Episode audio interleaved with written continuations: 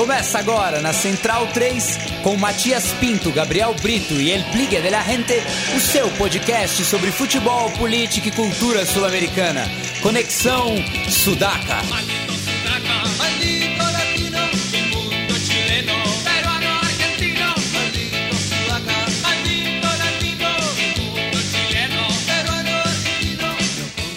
Buenas ouvintes da Central 3, está começando mais uma edição do Conexão Sudaca, ocupando e resistindo na sua placa de áudio. Meu nome é Matias Pinto e, como sempre, estou ao lado dos meus companheiros de batalha. Na minha diagonal esquerda está ele, Gabriel Brito, o guerrilheiro da informação e papai de Ana Cecília. Tudo bom, Gabriel? Tudo bem, Matias? Salve, salve, centralinos e ouvintes fiéis aí do nosso programa. Fico feliz de, depois de um mês aí, retornar ao microfone desse, do estúdio Manuel dos Santos, o Garrincha. E, bom, vamos que vamos, lutando e peleando por um, pela América Latina mais conectada. Bem, e à esquerda do Gabriel está ele, Bruno Oliveira, o Cururu, também conhecido como El Último Stopper. Tudo bom, Cururu? Como Tudo... tá o Dani também? Tudo bom, Matias? O Dani cada vez mais esperto, mais é, traquinas, como diria minha mãe. Boa noite aos centralinos e vamos arriba. Bem, hoje, sem mais delongas, já apresento o nosso convidado aqui, o jornalista Leonardo Wexel Severo, e que foi observador internacional no caso Curuguatã, no Paraguai, que vai ser a pauta principal do, da edição de, dessa semana. E ele que lançou recentemente o livro Curuguatã, o combate paraguaio por terra, justiça e liberdade. E há dois anos o livro Curuguatã, Carnificina para um Golpe, o povo paraguaio em luta pela democracia e a soberania. Tudo bom, Leonardo? Tudo bem, Matias. Boa noite também ao Gabriel, ao Bruno. Bom, Estamos aí. Estamos aí. Descobri aqui no, nos bastidores que o, que o Leonardo é natural da, da cidade da minha avó paterna, lá Rosário, na campanha. É, no Rio Grande do Sul. Quase uruguaio. Quase uruguaio. 100 km de livramento e 240 da Argentina. Pois é. Bem, Leonardo, eu queria, é, já de maneira introdutória, que você falasse né, como foi a sua chegada ao Paraguai é, para essa missão específica, né, como observador internacional, e que falasse para os nossos ouvintes é, sobre o caso de Curuguatã. Bom, eu tenho cerca de 30 anos de jornalismo e iniciei minha militância internacionalista na Nicarágua. Apoiando a Revolução Sandinista. Ficamos dois meses como brigadistas colhendo café para o pessoal poder combater a contra-revolução que vinha desde Honduras. Depois eu morei um ano e pouco em Cuba e, e sempre tive um interesse muito grande pela América Latina.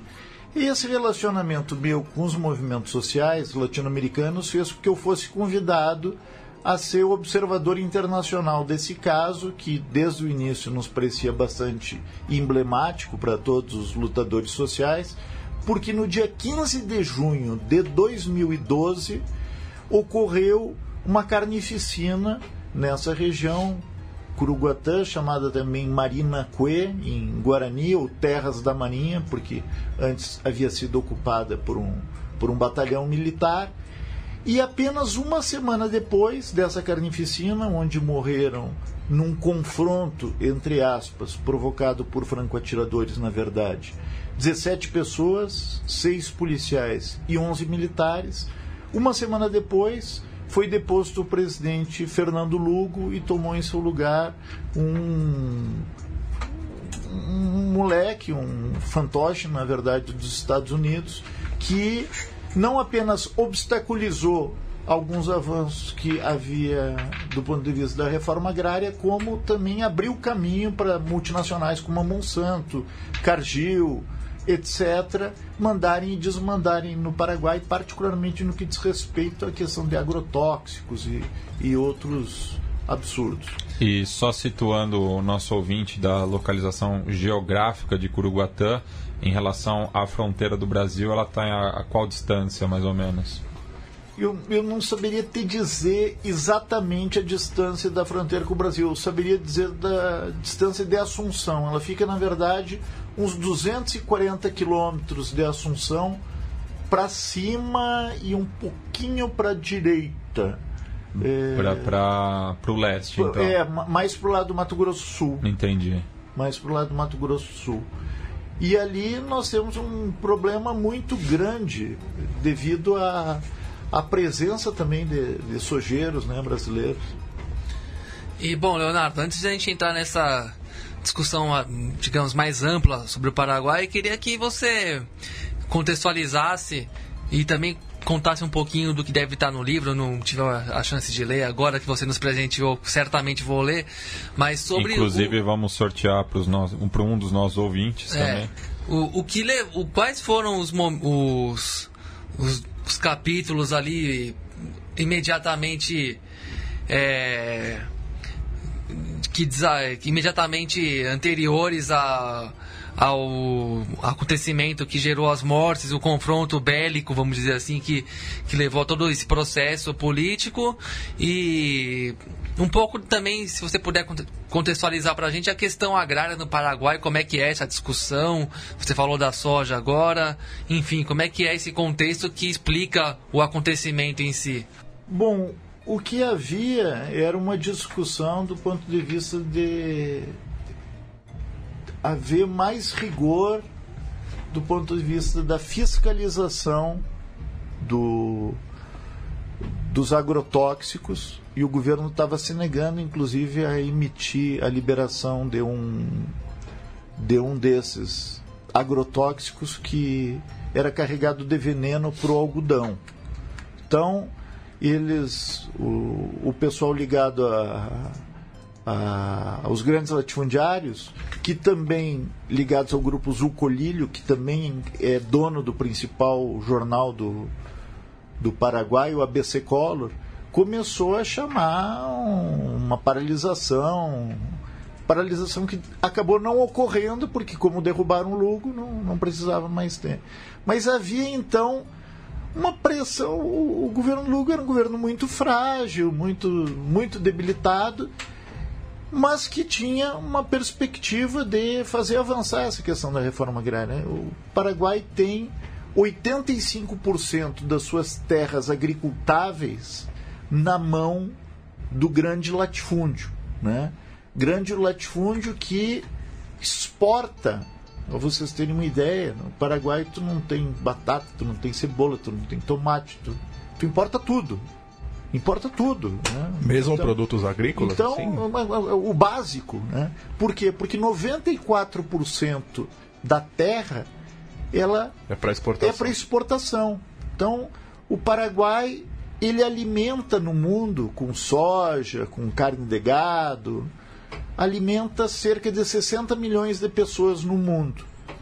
Só que dos seus 7 milhões de habitantes, tu tem 1,5 milhão passando fome e tu tem um terço dos 7 milhões, né? mais de 2 milhões de pessoas é, desnutrido. Então é uma contradição. E a invisibilidade que a nossa mídia dá, a grande mídia brasileira, dá à situação do Paraguai, é justamente porque tem muita similaridade com o Brasil. Porque nesse discutir o Paraguai, ou, ou, discutir o caso dos presos políticos de Curuguatã, significaria discutir a questão da reforma agrária no Brasil, significaria discutir a concentração de terra, de poder e de mídia. E, esse, e essa relação prostituída, por um lado, e altamente imbricada, por outro. Né? Porque são. Quando a gente denuncia um, a gente está chutando o outro. Então, é, pediu para fazer uma conexão. É, nesse, nesse livro eu tento desmontar o que foi esse julgamento, demonstro como houve, na verdade, uma farsa e que todo o silêncio que se coloca neste momento, em relação a esses companheiros que estão presos, tem um objetivo político muito claro.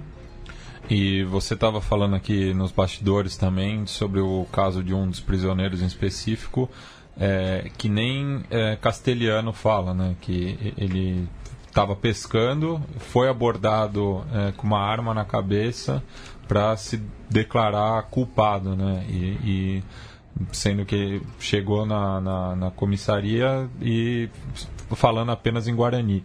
Então, vamos contextualizar. 15 de junho de 2012 havia uma ordem de averiguação. Por quê? Porque o senador Blas Riquelme, que tinha sido presidente do Partido Colorado, que governou o Paraguai durante esses 70 anos, continua agora é, na continua, né?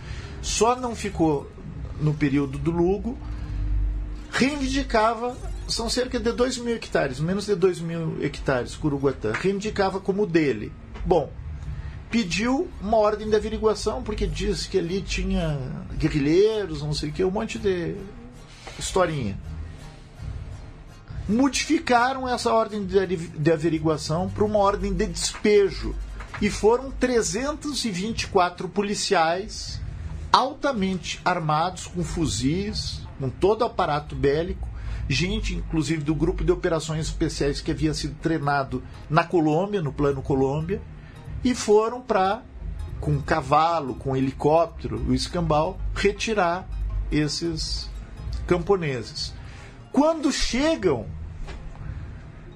o Erwin Loveira, que era irmão do Alcides Loveira, que era o chefe da guarda presidencial, que era quem era que estava comandando a ação.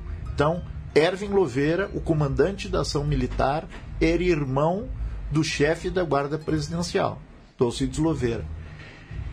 Quando eles começam a dialogar com os camponeses, seis policiais caem mortos com um tiro na cabeça. Porque foi uma ação de franco-atiradores. Algo muito similar ao que já tinha ocorrido na Venezuela na época do Chaves, quando eh, se abriu fogo contra partidários do governo e opositores do governo, justamente para criar um clima de comoção e o governo ser derrubado. Bom, então, o que, que aconteceu?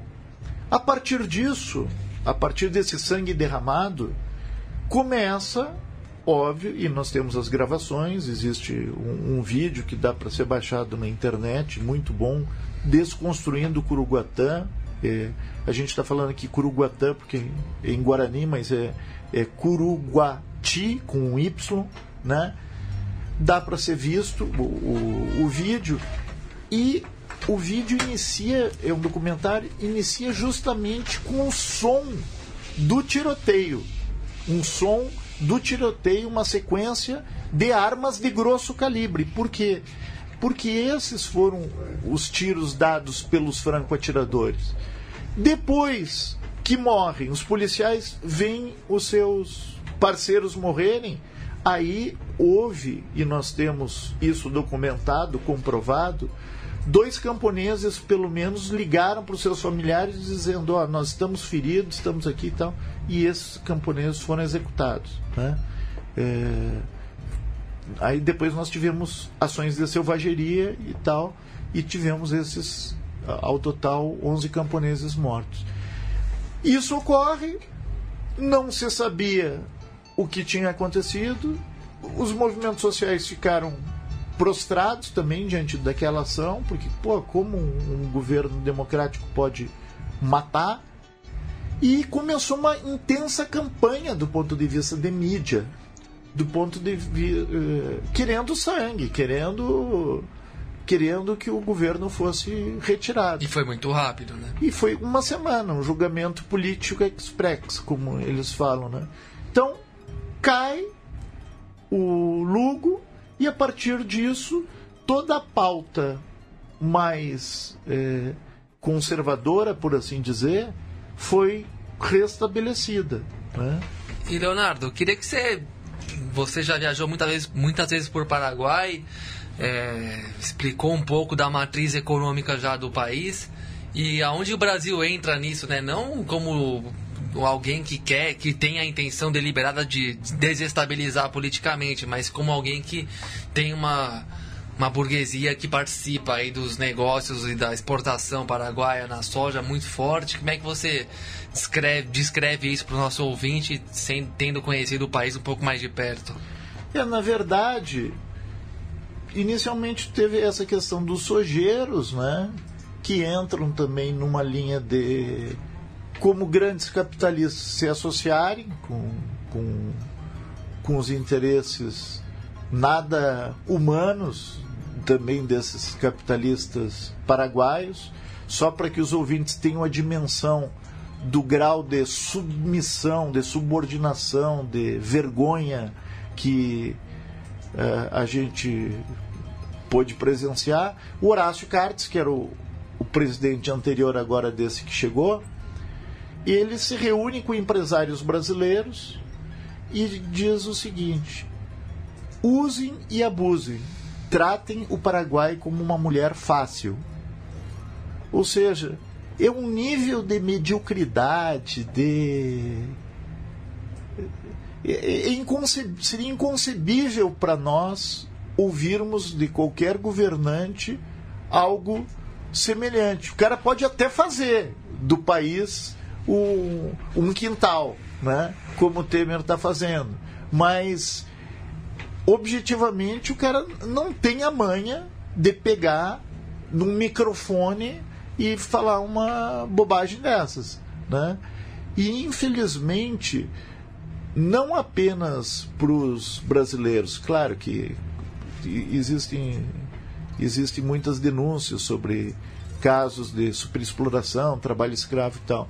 Mas, se com o Brasil já é uma situação vergonhosa, calamitosa, como eu falei, imagine o que é para os grandes empresários norte-americanos, ou para as grandes transnacionais, ou para o sistema financeiro. É uma calamidade. A economia do país entra em colapso porque os governos, sucessivos governos, agem em função dos interesses externos. Né? Então, isso é, dá para a gente ver e comprovar e infelizmente, né, como brasileiro, o que a gente pode fazer é se solidarizar e demonstrar que nós, como povo, não temos o mínimo de identidade com esses grandes capitalistas. É, e Leonardo, queria que você falasse também em relação ao Exército del Pueblo Paraguaio. É porque a, a, a, gente recebe poucas notícias né, do, do, do, do, Paraguai e em relação a esse grupo de maneira enviesada. Então eu queria saber qual que é o, o, o real alcance deles e qual que são as demandas. Então, Matias, eu vejo muito mais como um instrumento de propaganda do próprio governo, porque eu não, não vejo que tenham qualquer tipo de base social. Eu, eu conheço muitos movimentos sociais do Paraguai e vejo muito mais como uma desculpa, como, como uma justificativa de militarização do campo e de criminalização dos movimentos sociais do que propriamente como um, um movimento com pauta. Inclusive nesse, nesse livro eu coloco uma, uma parte falando um pouco sobre alguns soldados que foram mortos, né?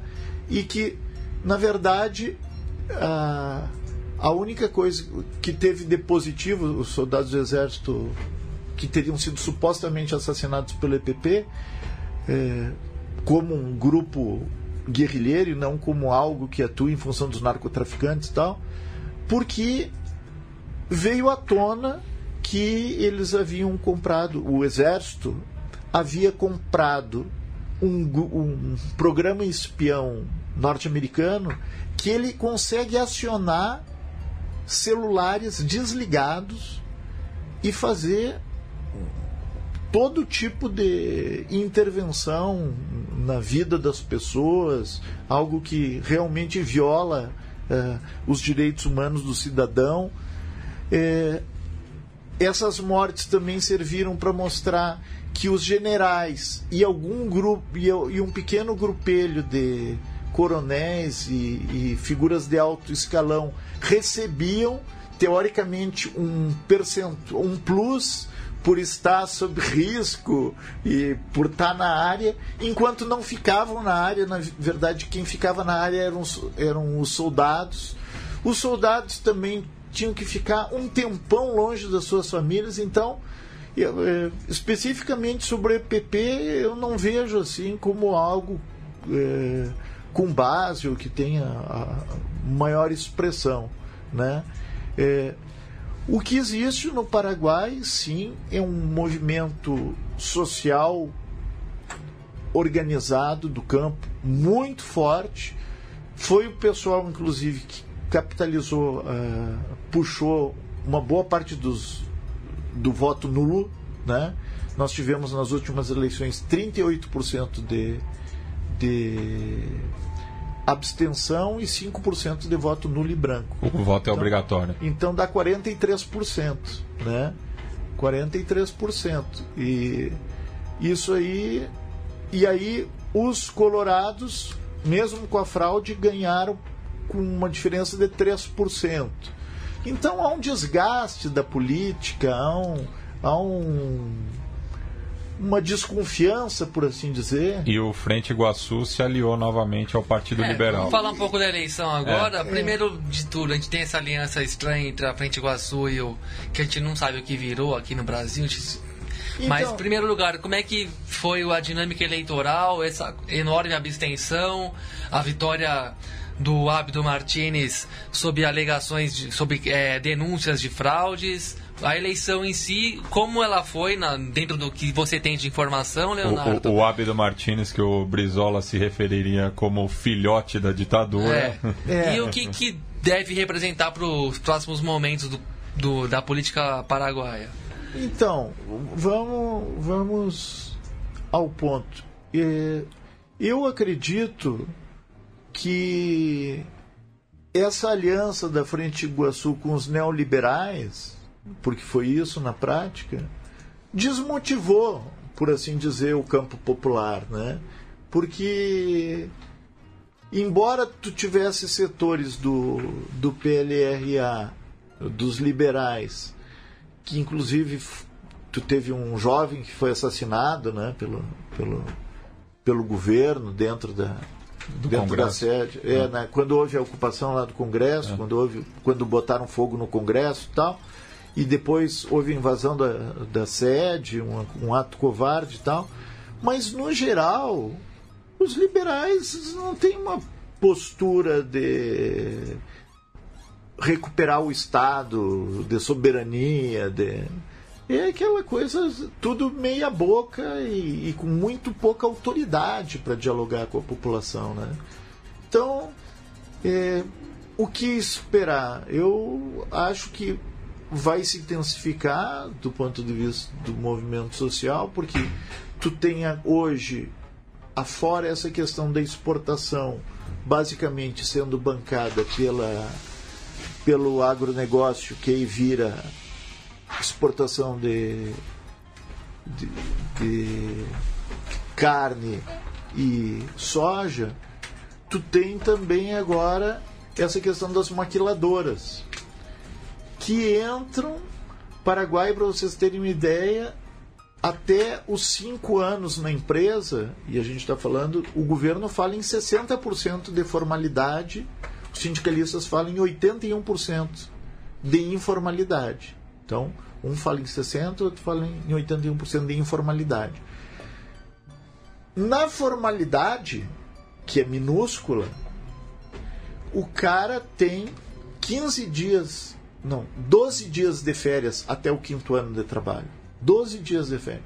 Depois tem uma progressão. Tente imaginar, o cara, 12 dias de férias, 48 horas uh, a jornada de trabalho. Um salário minúsculo. Então, é, é uma situação que a gente não tem a dimensão do tipo de exploração, de, do tipo de relação é, de trabalho totalmente. É, é, é, é um pouquinho do pós-feudal, é do, do comecinho do capitalismo, né? É uma coisinha assim bem rastaquera. E isso faz com que o país como um todo e, e particularmente o movimento sindical que poderia puxar nesse nível de tu tem 5% de sindicalização, quer dizer, as condições que tu tem de enfrentamento a esse Estado que joga na cooptação de lideranças, que joga na na precarização mesmo das relações, fica uma situação onde não existe muita perspectiva, né? Por isso, inclusive, a gente afirma a necessidade da solidariedade internacional. Por isso que no caso de Curuguatã, dos camponeses de Curuguatã, essa campanha ela se reveste de um significado ainda maior. Né? Nós tivemos no Peru levando a campanha, eh, estivemos na Bolívia no, no na, nas atividades lá do, do aniversário do Che, no 8 de outubro. Eh, eu, eu cheguei a conversar com Daniel Vigletti, está tá no livro, a gente chegou a. Que morreu recentemente. Que morreu recentemente, chegou é. a pensar numa campanha mais, mais enraizada e tal. Infelizmente não deu para levar adiante. É, tivemos na Argentina, temos uma relação muito boa com a CTA, com, com a Central Trabalhadores da Argentina, que toca uma campanha, inclusive porque tem muitos paraguaios né, em, em Buenos Aires também sendo o que eram os nordestinos aqui em São Paulo no início dos anos 70, né? quer dizer, tratados com o maior desdém, ficando à margem, util, trabalhando em subempregos. Né? É, só, então, só, fazendo um paralelo com o futebol, tem até um, um, time, o Deportivo Paraguaio, que joga na primeira D metropolitana, o equivalente à quinta divisão na Argentina. Uhum. Interessante. Hum. Interessante. Então, agora, é, com base nessa perspectiva de um governo que, na prática, é de um grande empresário que vai dar prosseguimento a essa ideologia do Cartes, que era do Federico Franco, que era de realmente de abrir o país né, para o capital estrangeiro, sem perspectiva nenhuma de desenvolvimento da indústria nacional, sem perspectiva nenhuma de investimento em ciência, tecnologia ou educação. Ou seja, é o país ser mão de obra barata para que os empresários cheguem, usem e abusem e muitas vezes inclusive com o parco capital inclusive que eles têm à disposição desses empresários. De que forma? Abrindo mão de impostos. Então, os caras chegam, né?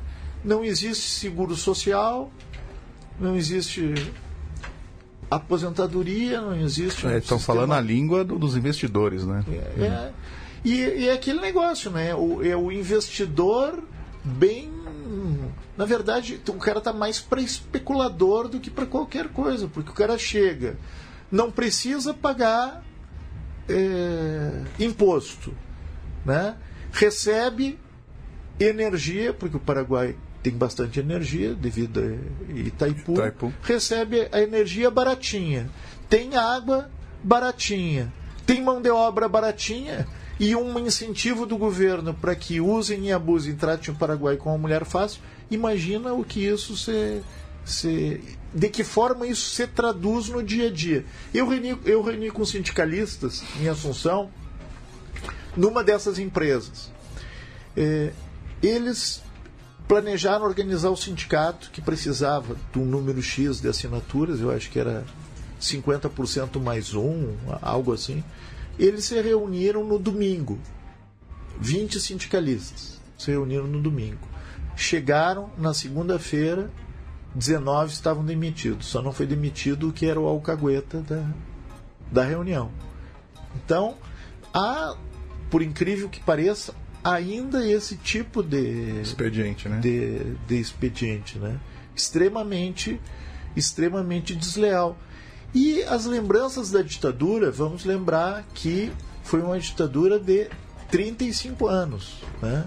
A ditadura de Alfredo Stroessner iniciou em 1954, foi até 1989, 35 anos, onde tivemos cerca de 400 mortos e desaparecidos, cerca de 20 mil pessoas foram torturadas ou, ou mandadas por exílio. Então, isso, a gente está falando um número de 20 mil, mas imagine, nós estamos falando por uma população que hoje está chegando aos 7 milhões. Né? Então o Brasil hoje tem 203 milhões, e, é, é pelo menos 45, 45 vezes, é isso? 45 vezes, vezes 20 mil daria 900 mil pessoas no Brasil. Então, todo mundo tem um conhecido, todo mundo tem um amigo, todo mundo tem um parente que ou foi torturado ou foi mandado para o exílio. Então, essa cultura da censura, da pressão, ela é ainda muito presente. Né? É, vamos lembrar os vínculos que a gente estava conversando, inclusive antes, aqui eu, o Matias, o Gabriel e o Bruno da, do programa, os vínculos que o Stroessner, por essa prática, inclusive, tinha com o Franco. Né? É, tinha o Stroessner, que cabe né? lembrar, morreu no exílio no Brasil. O Stroessner morreu no exílio no Brasil.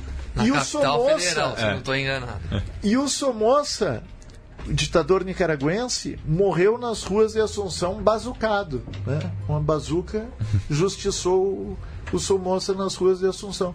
Então, isso é, infelizmente, algo muito presente, essa cultura do terror. Né?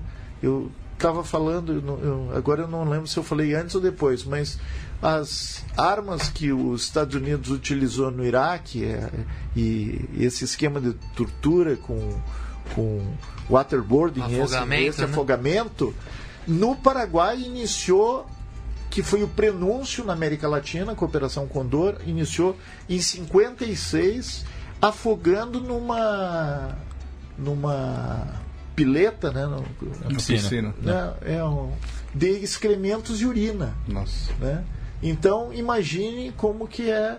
Tem, tem inclusive no, em Assunção tem um museu, né? Onde mostra os equipamentos que os caras utilizavam de tortura. Tem a viatura, inclusive, que capturava. Era uma veraneio que nem a ditadura é, utilizava. É, Muda-se o lugar, as práticas são as mesmas. É. Né? Até porque teve a Escola das Américas aí. É. Ô Leonardo, você, me, é, você como observador internacional desse caso específico de Curuguatã, e até do Paraguai, né? Porque você acaba, acabou tendo uma, uma, uma, ligação aí, muito construiu uma ligação muito forte com, com o país. Como é que você analisa o país agora é, do ponto de vista socioeconômico, né? Eu digo isso, a minha, a minha dúvida vai em cima do, da, da, das, das movimentações recentes, né? A gente está vindo de, uma, de um passado aí não tão longe de dos principais países terem como presidentes é, pessoas que eram ligadas às causas sociais, digamos assim, né? Tinha o Lula aqui no Brasil, tinha a Cristina na Argentina, enfim, tinha o é, Evo, Chávez, todo essa, esse contexto mais de, de países governados por pessoas, por, por indivíduos ligados às questões sociais. E agora acontece uma parece que está acontecendo uma, uma, uma, mudança de espectro, né? A gente está vendo, digamos, o Macri na Argentina com um discurso completamente de abrir o país rumo à industrialização, a modernização das fábricas, redução de, de, impostos e uma série de incentivos fiscais para atrair investidor estrangeiro. Aqui no Brasil ainda não se escolheu essa pessoa, mas é, tende, né, é, tende a ser mais ou menos nessa tônica é o discurso dos candidatos. No Chile também tem um pouco desse perfil. No Paraguai está acontecendo a mesma coisa, porque recentemente a, a eleição que o, que o Abdo Benítez ganhou foi bem apertada com outro candidato que tem mais ou menos a, a visão de mercado dessa forma. Não sei se. É. E, tá e, e só uma notícia de última hora, né? Que a Justiça Paraguaia determinou a prisão do Dário Messer, o doleiro dos doleiros, é, no, em relação à Operação Lava Jato, ele que é amigo espiritual do Horácio Cartes. Eu, eu pergunto, até Sim, desculpa, eu vi, é. eu Só vi desculpa, isso agora há pouco também, antes de chegar aqui. É. Amigo espiritual, a falta dos é. caras parece que. É. Não sei se é em Israel, mas é. enfim. Essa coisa meio é. neopentecostal aí, é. que é uma cascata forte também.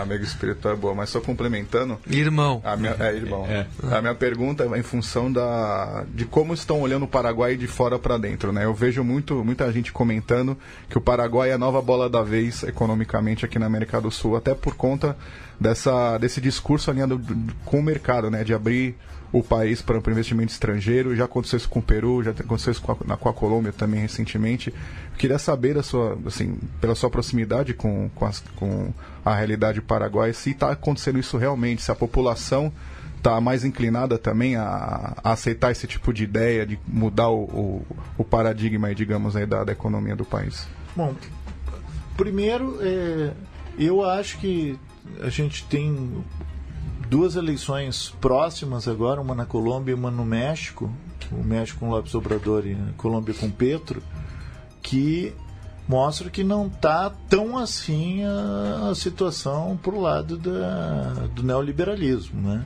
O que eu acho que, no caso do Brasil, se perdeu uma oportunidade ímpar que nós tínhamos com o crescimento aí da, com rodas commodities, de havermos industrializado, né? É, que mesmo essa preocupação social que tu coloca aí com Lula, ela manteve 500 bilhões anuais de pagamento para os juros, né? que é uma sangria desmedida. Tu teve é, figuras escrotas como Henrique Meirelles ou como, ou como Levi dirigindo a economia que continuam, que é, é uma continuidade. E não houve. Eduardo Guardia, né? E não, e não houve uma, um aproveitamento, no, no meu entender, do ponto de vista de canalizar esse recurso, como a Bolívia fez, para, a partir da nacionalização dos hidrocarbonetos, que completou 12 anos agora, eles tinham, para te ter uma ideia, 5 bilhões de recursos que injetavam na economia. Hoje é na faixa dos 30 para mais. Então, eu estive na Bolívia e eles. É, pensando agora na questão da industrialização dos metais nobres e, e, é e formando lítio, né? empresas, indústrias para agregar valor.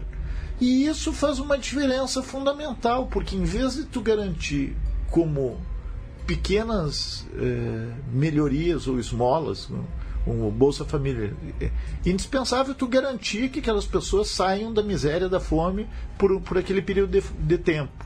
Mas tu não pode jamais pensar em procrastinar por, por eh, deixar de enfrentar o problema central que qual era o problema central? Era geração de renda. a geração de renda, de emprego de renda. Então, hoje, por exemplo, no 1 de maio, o Evo falou com os trabalhadores, esse ano há possibilidade de que haja o 14 salário.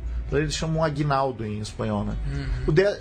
Se o país crescer acima de 4,5% PIB esse ano, vai haver um 14 salário. Ou seja, tu não fica numa situação é, onde o Estado se coloca, no, o governo se coloca numa situação de dar melhorias sem travar discussão política ideológica do ponto de vista de que país você quer. Então, dizendo o seguinte, ó, a defesa da soberania do desenvolvimento nacional é algo que cabe a cada um de nós. O Estado está fazendo sua parte, está fazendo investimento em setores estratégicos, né? está nacionalizando empresas fundamentais, só que agora nós temos que vamos trabalhar. E, e isso, e esse e com esse espírito, a perspectiva é diminuir o desemprego de 8 para 4%, por exemplo. Então, nós temos um país pobre, como a Bolívia, a partir de um tipo de visão indo para o rumo correto. Na outro, no outro ponto, né, para ter economias mais ou menos semelhantes, nós temos a Guatemala, que se abre como o Paraguai, do ponto de vista de maquiladoras, sem direitos, trabalho precário, é, perseguição, assassinato de dirigentes. Então, a, a, tua pergunta, se eu vejo que se o Paraguai é a bola de vez, eu não acho que, que tu tenha perspectiva de essa questão de investidores, né? Esses caras não, não, não têm investidores internacionais, tem grandes especuladores que tentam, é, como canibais, né? Como o cara tenta aquele sentido mais animalesco do capitalismo, o cara tenta ver a perspectiva de extrair o máximo de riqueza com o mínimo de investimento. Vira uma estrutura mais frágil possível. E, e vendo a estrutura mais frágil possível. Eu não acho que o, o Estado é, abrindo concorrência, e aí quem dá, quem dá menos, quem dá menos, né? Aí o Macri a, oferecendo agora uma base militar com os Estados Unidos na tríplice fronteira. Outro abrindo mão, como eu, como eu falei, de, de, com as maquiladoras de impostos e tal.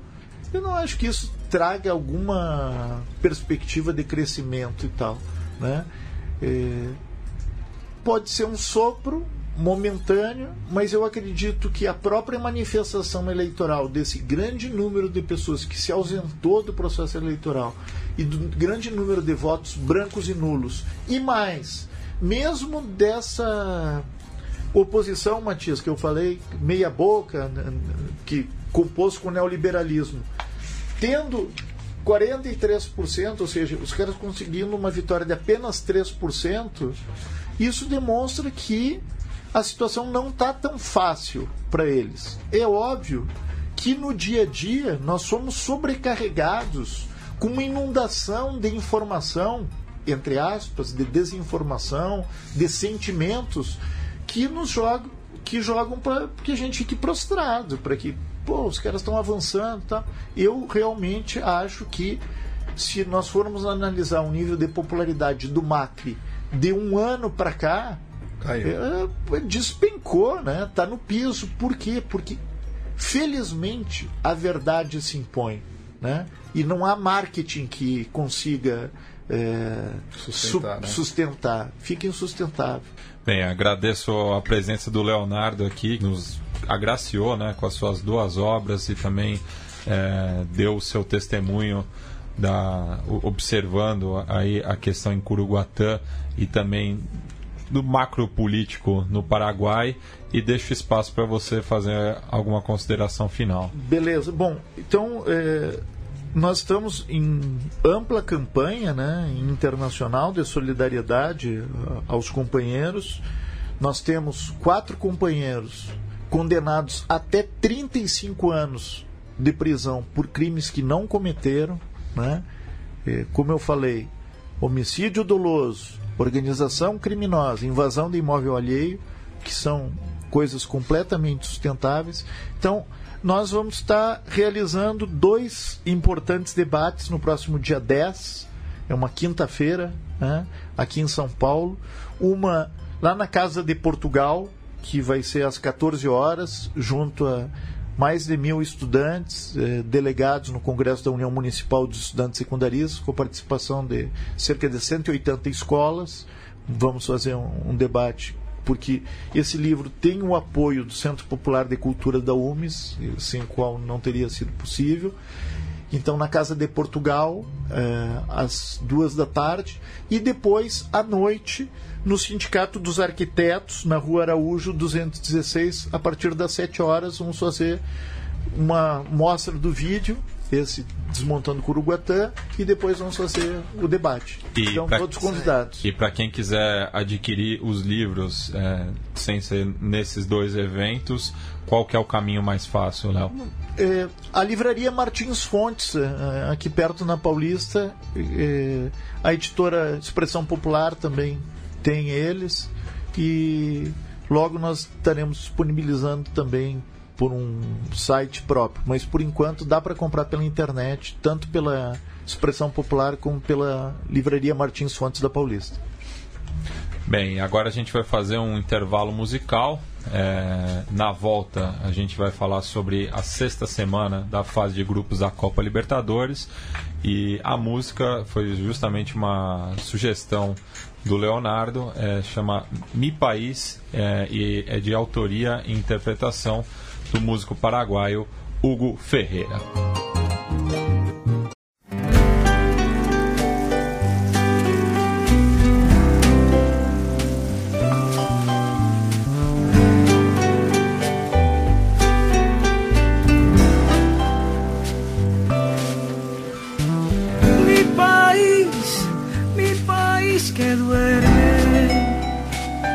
El sueño profundo de quien no sabe lo que se pierde. Mi país, mi país que canta, para así olvidar toda esa desidia y desesperanza. Duele Paraguay verte aletargando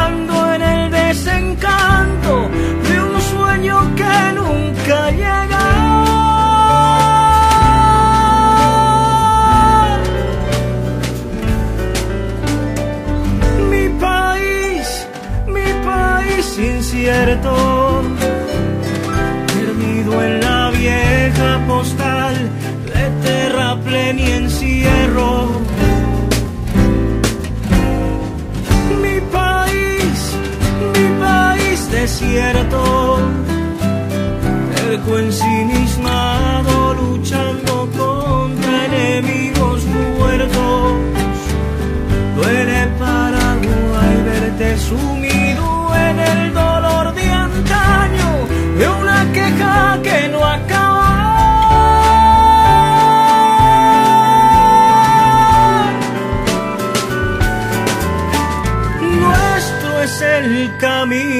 por andar. Fluye la sangre, no queda más, ya no hay fantasmas que buscar. Mientras se hace tarde.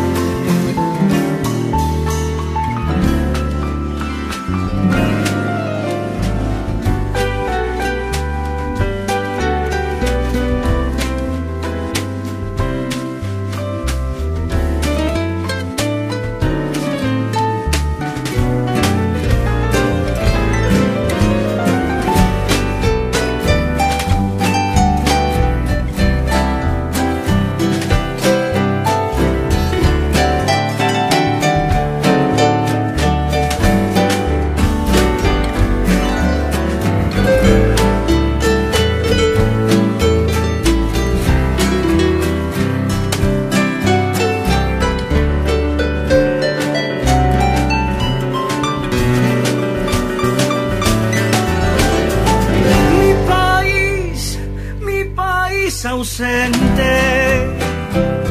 Mientras gira el mundo, aquí nadie sabe lo que se siente. Mi país, mi país que llora sobre lágrimas de más lágrimas de tristes historias. Duele Paraguay verte tragando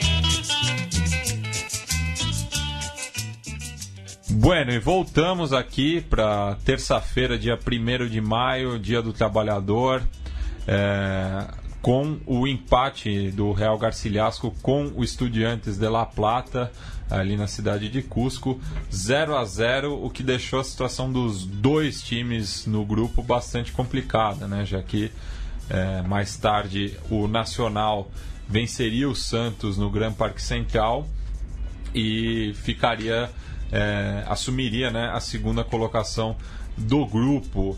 É, sendo que agora na próxima rodada, Nacional e Estudiantes se enfrentam, é, daí no Estádio Único de La Plata, enquanto que o Real Garciasco visita o Santos, é, daí não sei se vai ser no Pacaembu. Pacaembu. É, E o Santos está privilegiando o estádio municipal frente ao seu tradicional reduto.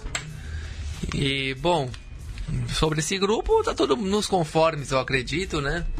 Apesar do do couro que o Santos levou na primeira rodada contra o Garcilaso lá no, no Peru.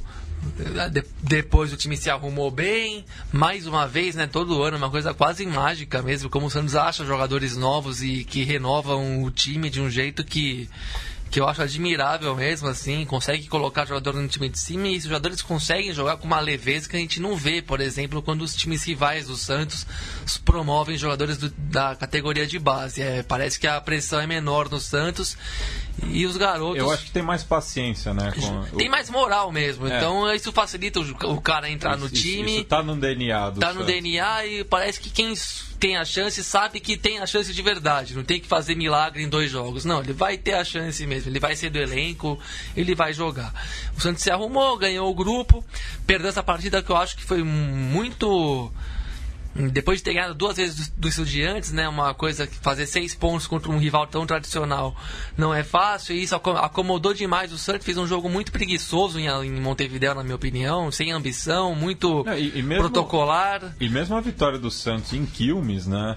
É, foi uma casualidade. Foi, foi um pouco uma de noite- sorte, mas aí Vanderlei. nesse caso, porque o jogo fora é um pouco mais difícil, o Estudiantes pressionou um pouco bem aquele O jogo. foi muito bem O Vanderlei jogo, é. fez uma grande partida, o Santos teve um pouco de sorte no gol em impedimento que poderia ter sido anulado, não que eu queira discutir arbitragem, acho que é tudo meio casual nesses casos.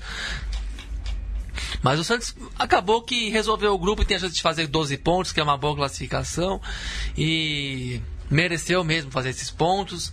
O Estudiantes, para mim, é um, um pouco decepcionante, porque ainda investe demais. A gente tá, vinha falando isso nos, nos bastidores do programa, na, na nossa conversa interna que antecede os programas.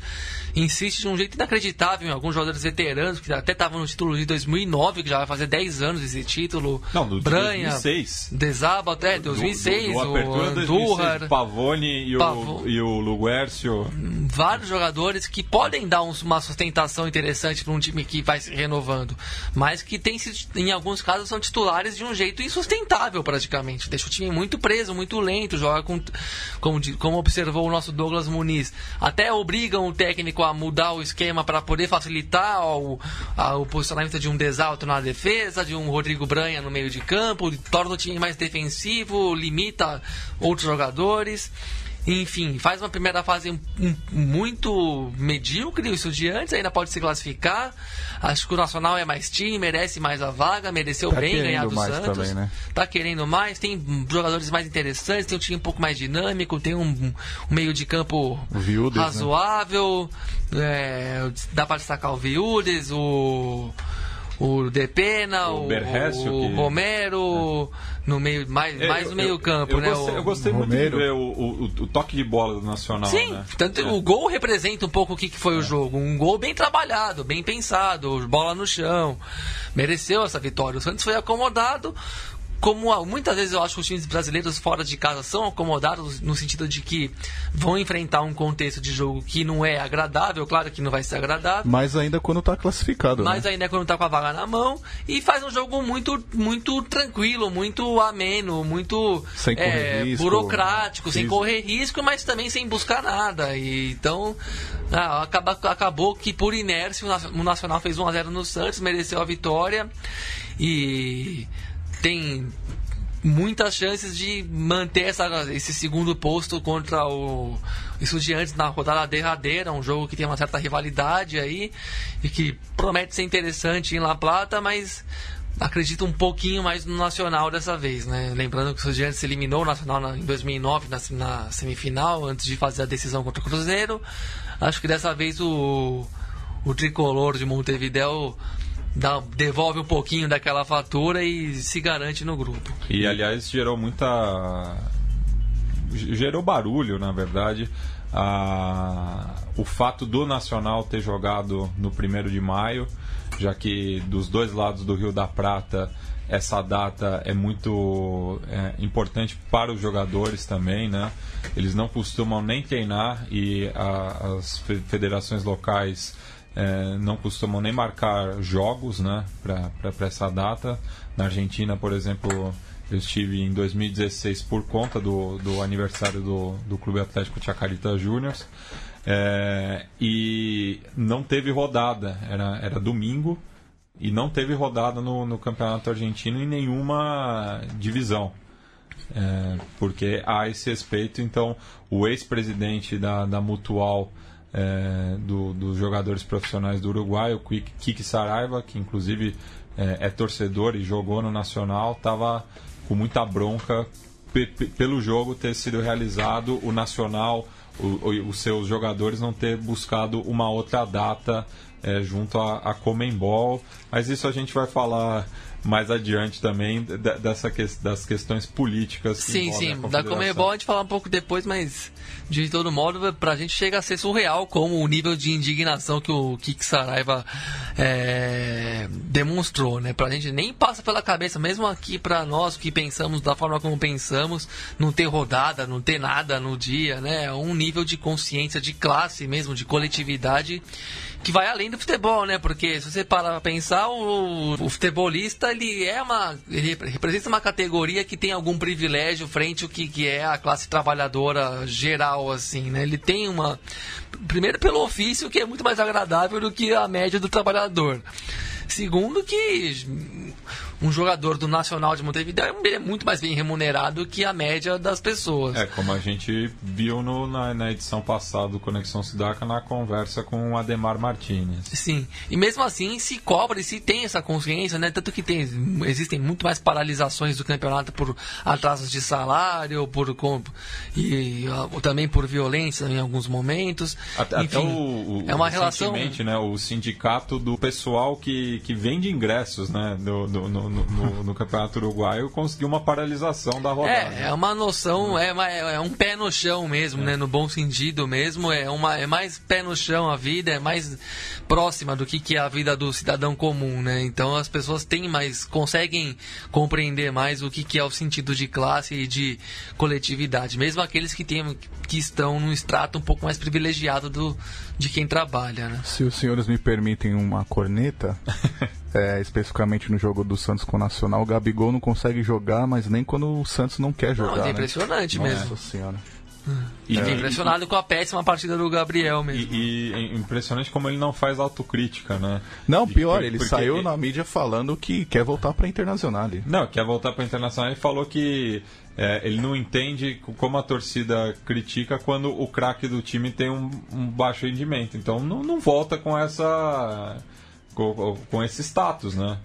Porque o, o, Gabriel atualmente é a referência técnica do Santos. É, é, o jogador que se destaca, apesar de que o, que o Rodrigo, o Rodrigo tá, sim. Tá, é a bola da vez. É né? a bola da vez.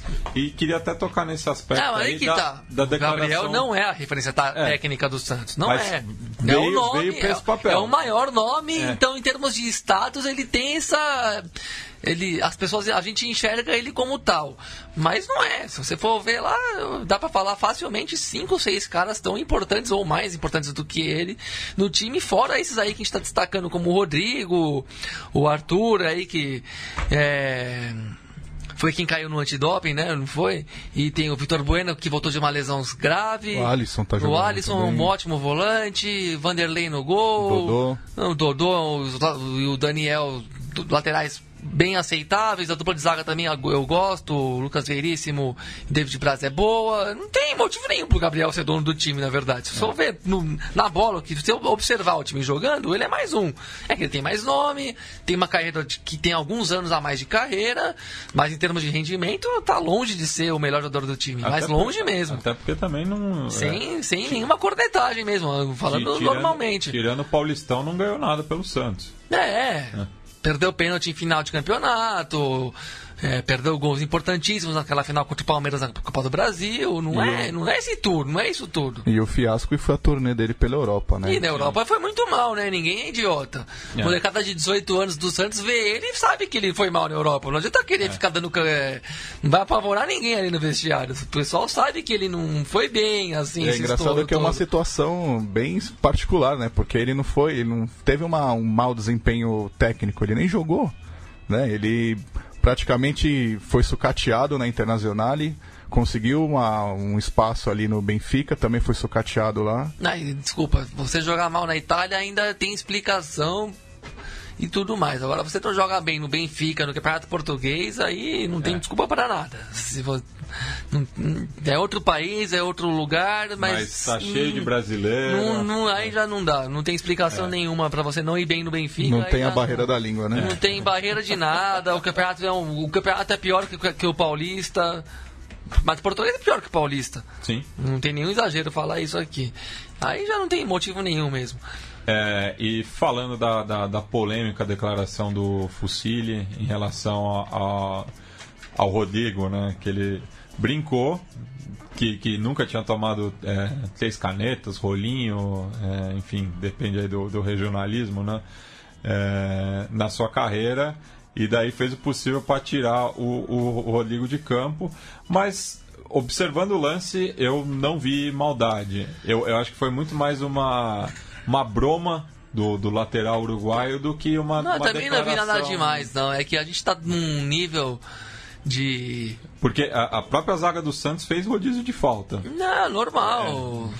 E nem foi um jogo violento, Não viu? foi, foi um jogo Foi um jogo tranquilíssimo. o mas- estádio tava tranquilo, tava tudo bem tranquilo, assim, no ambiente do final, jogo. O Léo Cittadini e o Alisson ficaram E é normal também você tomar três canetas e dar uma e dar uma, né? É. até um reflexo, não é nem uma coisa racional de não, eu vou bater nesse moleque. né? Você toma a terceira, você já faz. não, você já para a jogada antes de pensar qualquer coisa. Eu achei que ele foi É. até, digamos, elegante ali na- no discurso, Não- né? Ele poderia ter ele falou falado... meio, acho que ele falou meio que sem pensar que tomaria uma proporção que É. no Brasil teria mil em mídias falando disso daí. Acho que ele não imaginou. É, é um discurso bem cancheiro, né? Você, É. você chega numa partida na Vars aí, em qualquer uma ainda que sobra aqui em São Paulo, um cara mais habilidoso vem pra cima de você e tal, você comentar que, pô, se eu não paro ele de alguma forma, ele ia ficar é, me fazendo de tonto aqui no campo, isso é um comentário cancheiro ali, que eu acho que é bem a, a característica do futebol uruguai, inclusive.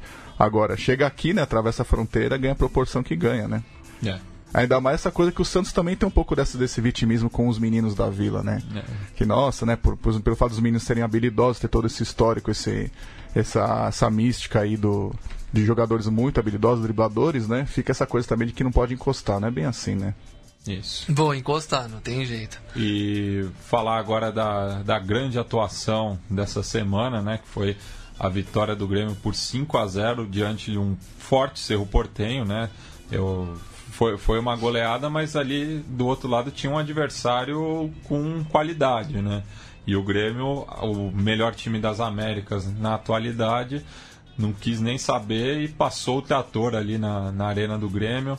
Muita gente reclamou também, né, de que estava tendo um evento paralelo ao jogo e já não é a primeira vez ali na, nas cercanias do, do novo estádio tricolor, mas o, o show mesmo se viu dentro de campo é, e com uma bela atuação do Everton, né? Eu Que é, é um jogador muito fatal ali, né? Eu achei que o, o Portenho deu um azar danado aí na, na trajetória da Libertadores, porque eu tava. Até comentei isso alguns, algumas semanas aí aqui no, no Sudaca, que parecia ser um time, um elenco que tava num namoro ali com a torcida, esses namoros que dão certo ali de crescer junto ao longo da Libertadores e aí culminar no, no título, né? Já aconteceu isso na história com outros clubes e, na minha impressão, ali estava acontecendo de novo. Aí você encontra pela frente um Grêmio, que é o atual campeão, que apesar do resultado não foi tão fácil como parece ser, é, mas enfim, é um time muito superior ao, ao Cerro, principalmente jogando em casa, né? Acabou colocando um pouco de, de água no chope deles, o Matias, eu acho. Com certeza. É, eu acho que eu concordo com esse comentário. O seu vem nesse, nesse clima, vamos dizer assim. É um estádio novo. Mas pegou né? um time Ah, e- muito e- inspirado e- ultimamente, né? Veio uma, uma multidão lá de Assunção. Sim, é destaque ficaram em Capão da Canoa é, na, na prévia ali no final de semana, aproveitaram o feriado largo também. Cantaram muito durante o jogo inteiro, mesmo com a goleada consumada, a enteada do Ciclone não parou nenhum minuto, mas pegou aí uma, uma, uma equipe muito entrosada, tá num, né? Tá num ótimo momento, É. né? E Até que, o Renato e- Gaúcho. E que se reservou para esse jogo, né? É, poupou nove jogadores é, na derrota contra o Botafogo na, na rodada do final de semana. É, mas é, provou-se que, que, que, que- fez bem, né? Essa, Sim. essa, essa parada. Fez bem como já fez anteriormente, né? É. Eu acho É, que o, E é isso, é um time muito inspirado, muito leve, né? Quando você já. uh, a pressão por títulos no Brasil é muito grande, o Grêmio tirou essa pressão. Tá agora vivendo a lua de mel, né? Vivendo, desfrutando mesmo do que do futebol que, amea, que conseguiu amealhar, né? Depois de um, dois anos aí de trabalho do Renato, considerando também o, o ano de trabalho do Roger, que tem muito a ver com esse processo. E agora é um time que vai lá e joga, né? Não tem peso nas costas. É um, por isso que se coloca como favorito aí do campeonato, porque tá, tá com muita moral, tá com inspiração, tem jogadores que estão individualmente muito bem, tem quatro, tem pelo menos quatro nomes que podem mesmo ter, terminar sendo chamados para a Copa do Mundo. Acho que bobear não vai nenhum, mas O- talvez o Groy. Apesar das visitas dos Lucic, ainda né? no, no Kahneman como o, o Na Argentina? É, um outro selecionável, mesmo que não vá, mas é um selecionável. É, O Luan deveria ir para a Copa do Mundo. Para mim, um cara, para mim, um jogador que decide Libertadores, ele tem que ir para a Copa do Mundo. Não tem mais o que provar, né? Tem mais o que provar. Não tem essa. Não, se jogar bem. A gente tá numa imbecilidade de achar que se o cara jogar bem no Shakhtar, que a gente não vê jogar, mas se chegarem os números e estatísticas de que ele foi bem no Shakhtar, a gente vai acreditar que, ele, que aquilo vale mais do que jogar bem no Grêmio e ganhar títulos no Grêmio. E- e- e que o mesmo- William José na Real Sociedade seja convocado. E o Luan não ser é aceitável. Não é aceitável. Desculpa, não é aceitável. E, e, e mesmo É que o Tite tá imune a tudo, né? E, e mesmo o Luan, é, na, no- nos Jogos Olímpicos, né? Foi o. Mudou o time. Foi o jogador decisivo. não Mudou foi o time. Não foi o Gabriel, não foi o Neymar, foi o Luan ali jogando pela seleção Quando ele virou brasileira. titular, o time virou time. Mesmo sem convencer, mesmo jogando um torneio de nível baixo, na verdade, virou um time para ganhar o campeonato com Mas- um mínimo de merecimento a partir do momento que o Luan virou titular do time. Mostrou que a camisa amarela não pesa. É, o, o, o Grêmio ele tá vivendo é, o que todo, assim, eu acho que os, os elencos vitoriosos aí, se a gente for analisar, sempre te- vive dois momentos. Um, um primeiro momento de ápice técnico e tático, né?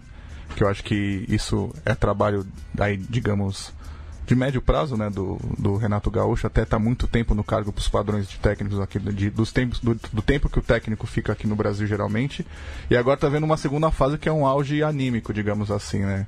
O elenco, ele tá, ele tá muito coeso, digamos assim. O, o Jeromel deu uma entrevista esses dias e falou que tá todo mundo chegando uma hora mais cedo para treinar. Pode ser um exagero dele, pode ser até uma ali uma, uma- um jeito de expressar é, criar um símbolo ali de como é que tá o clima no, no vestiário do Grêmio, mas a gente vê isso em campo, sim, sabe? O, time não, não tem, não tem uma, uma estrutura ali que você pode minar de alguma forma, sabe?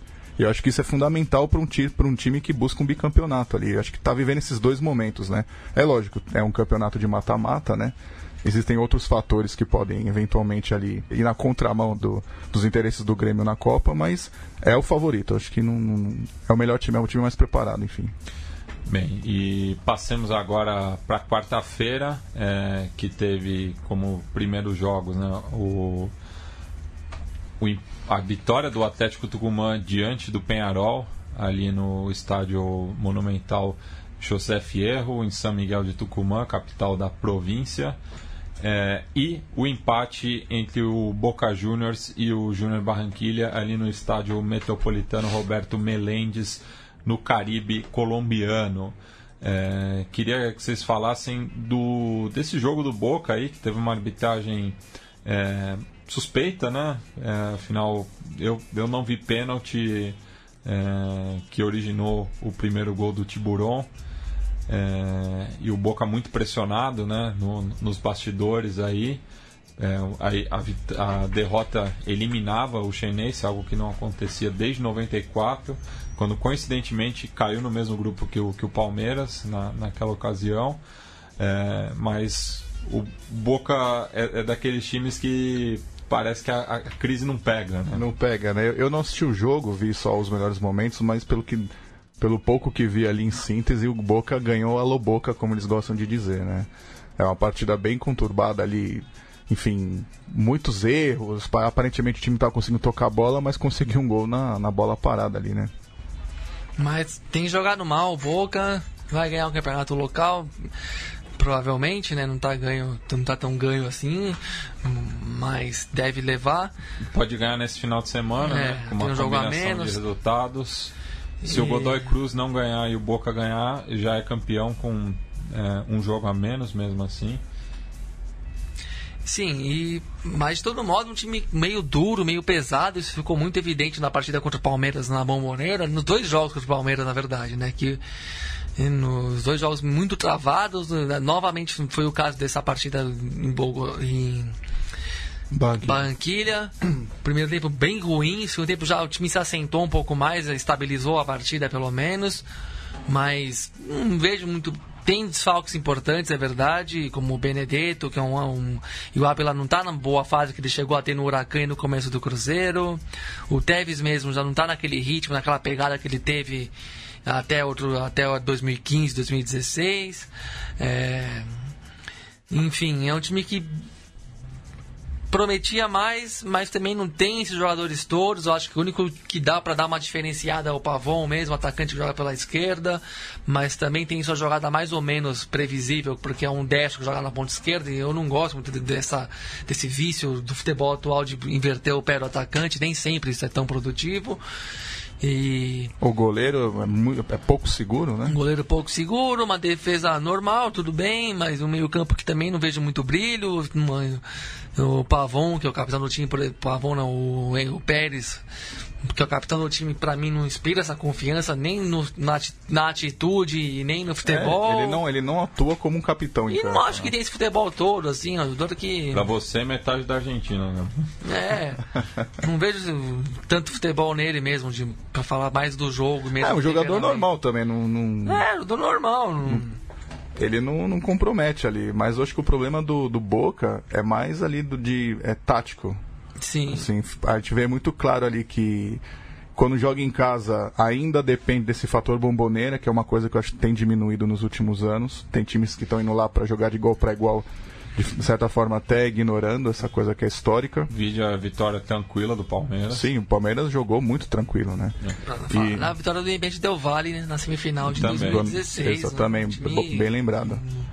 Então acho que é, é problema do esqueloto ali, né? Tem, tem suas, seus problemas né, de, de desfalque, mas o, o, o Boca não, parece não ter um desenho tático definido ali. Também não é pragmático, mas também não é muito ofensivo. A gente vê o Pavão jogando Eu praticamente ele, sozinho. eu acho que ele tenta ser ofensivo, mas ele combina mais com o jeito pragmático de ser. Mas ele, até pelo desempenho recente no futebol local, ele meio que é um time que sente obrigação de tomar conta do jogo.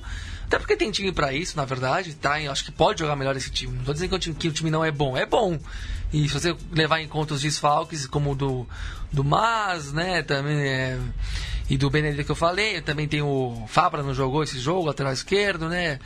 Tem tem peças interessantes no time, o Tevez É, pode estar em melhor forma. O Gago também. O um Gago, é, o Gago já não acredito prazo, muito, não. né? É, sempre é desfalque o Gago. Que o parece Gago que também. volta agora na próxima É, mas partida. enfim, tem um time um pouco melhor do que tem sido. Mas, e acho que se sente obrigado a, a jogar bem. Sendo que é um time que talvez combine com o pragmatismo. E a exemplo do Corinthians mesmo. O Corinthians não, não sente obrigação de jogar tão bem, sente obrigação de cumprir a tarefa lá. Essa é só uma correção, Gabriel. O Fabra esteve em campo, Ah, assim- esteve. assim como os outros três colombianos. Né? O O, o, o Barrios começou é, jogando, o Cardone e o Pérez entraram. Sim, é o Mas mesmo, que é um desfalque importante. E, bom, mesmo o Benedetto, que é um desfalque também importante, tem um substituto bom, né? Teoricamente, você não, não é qualquer time que tem um Ábila no banco, é um luxo até. Mas, enfim, é um.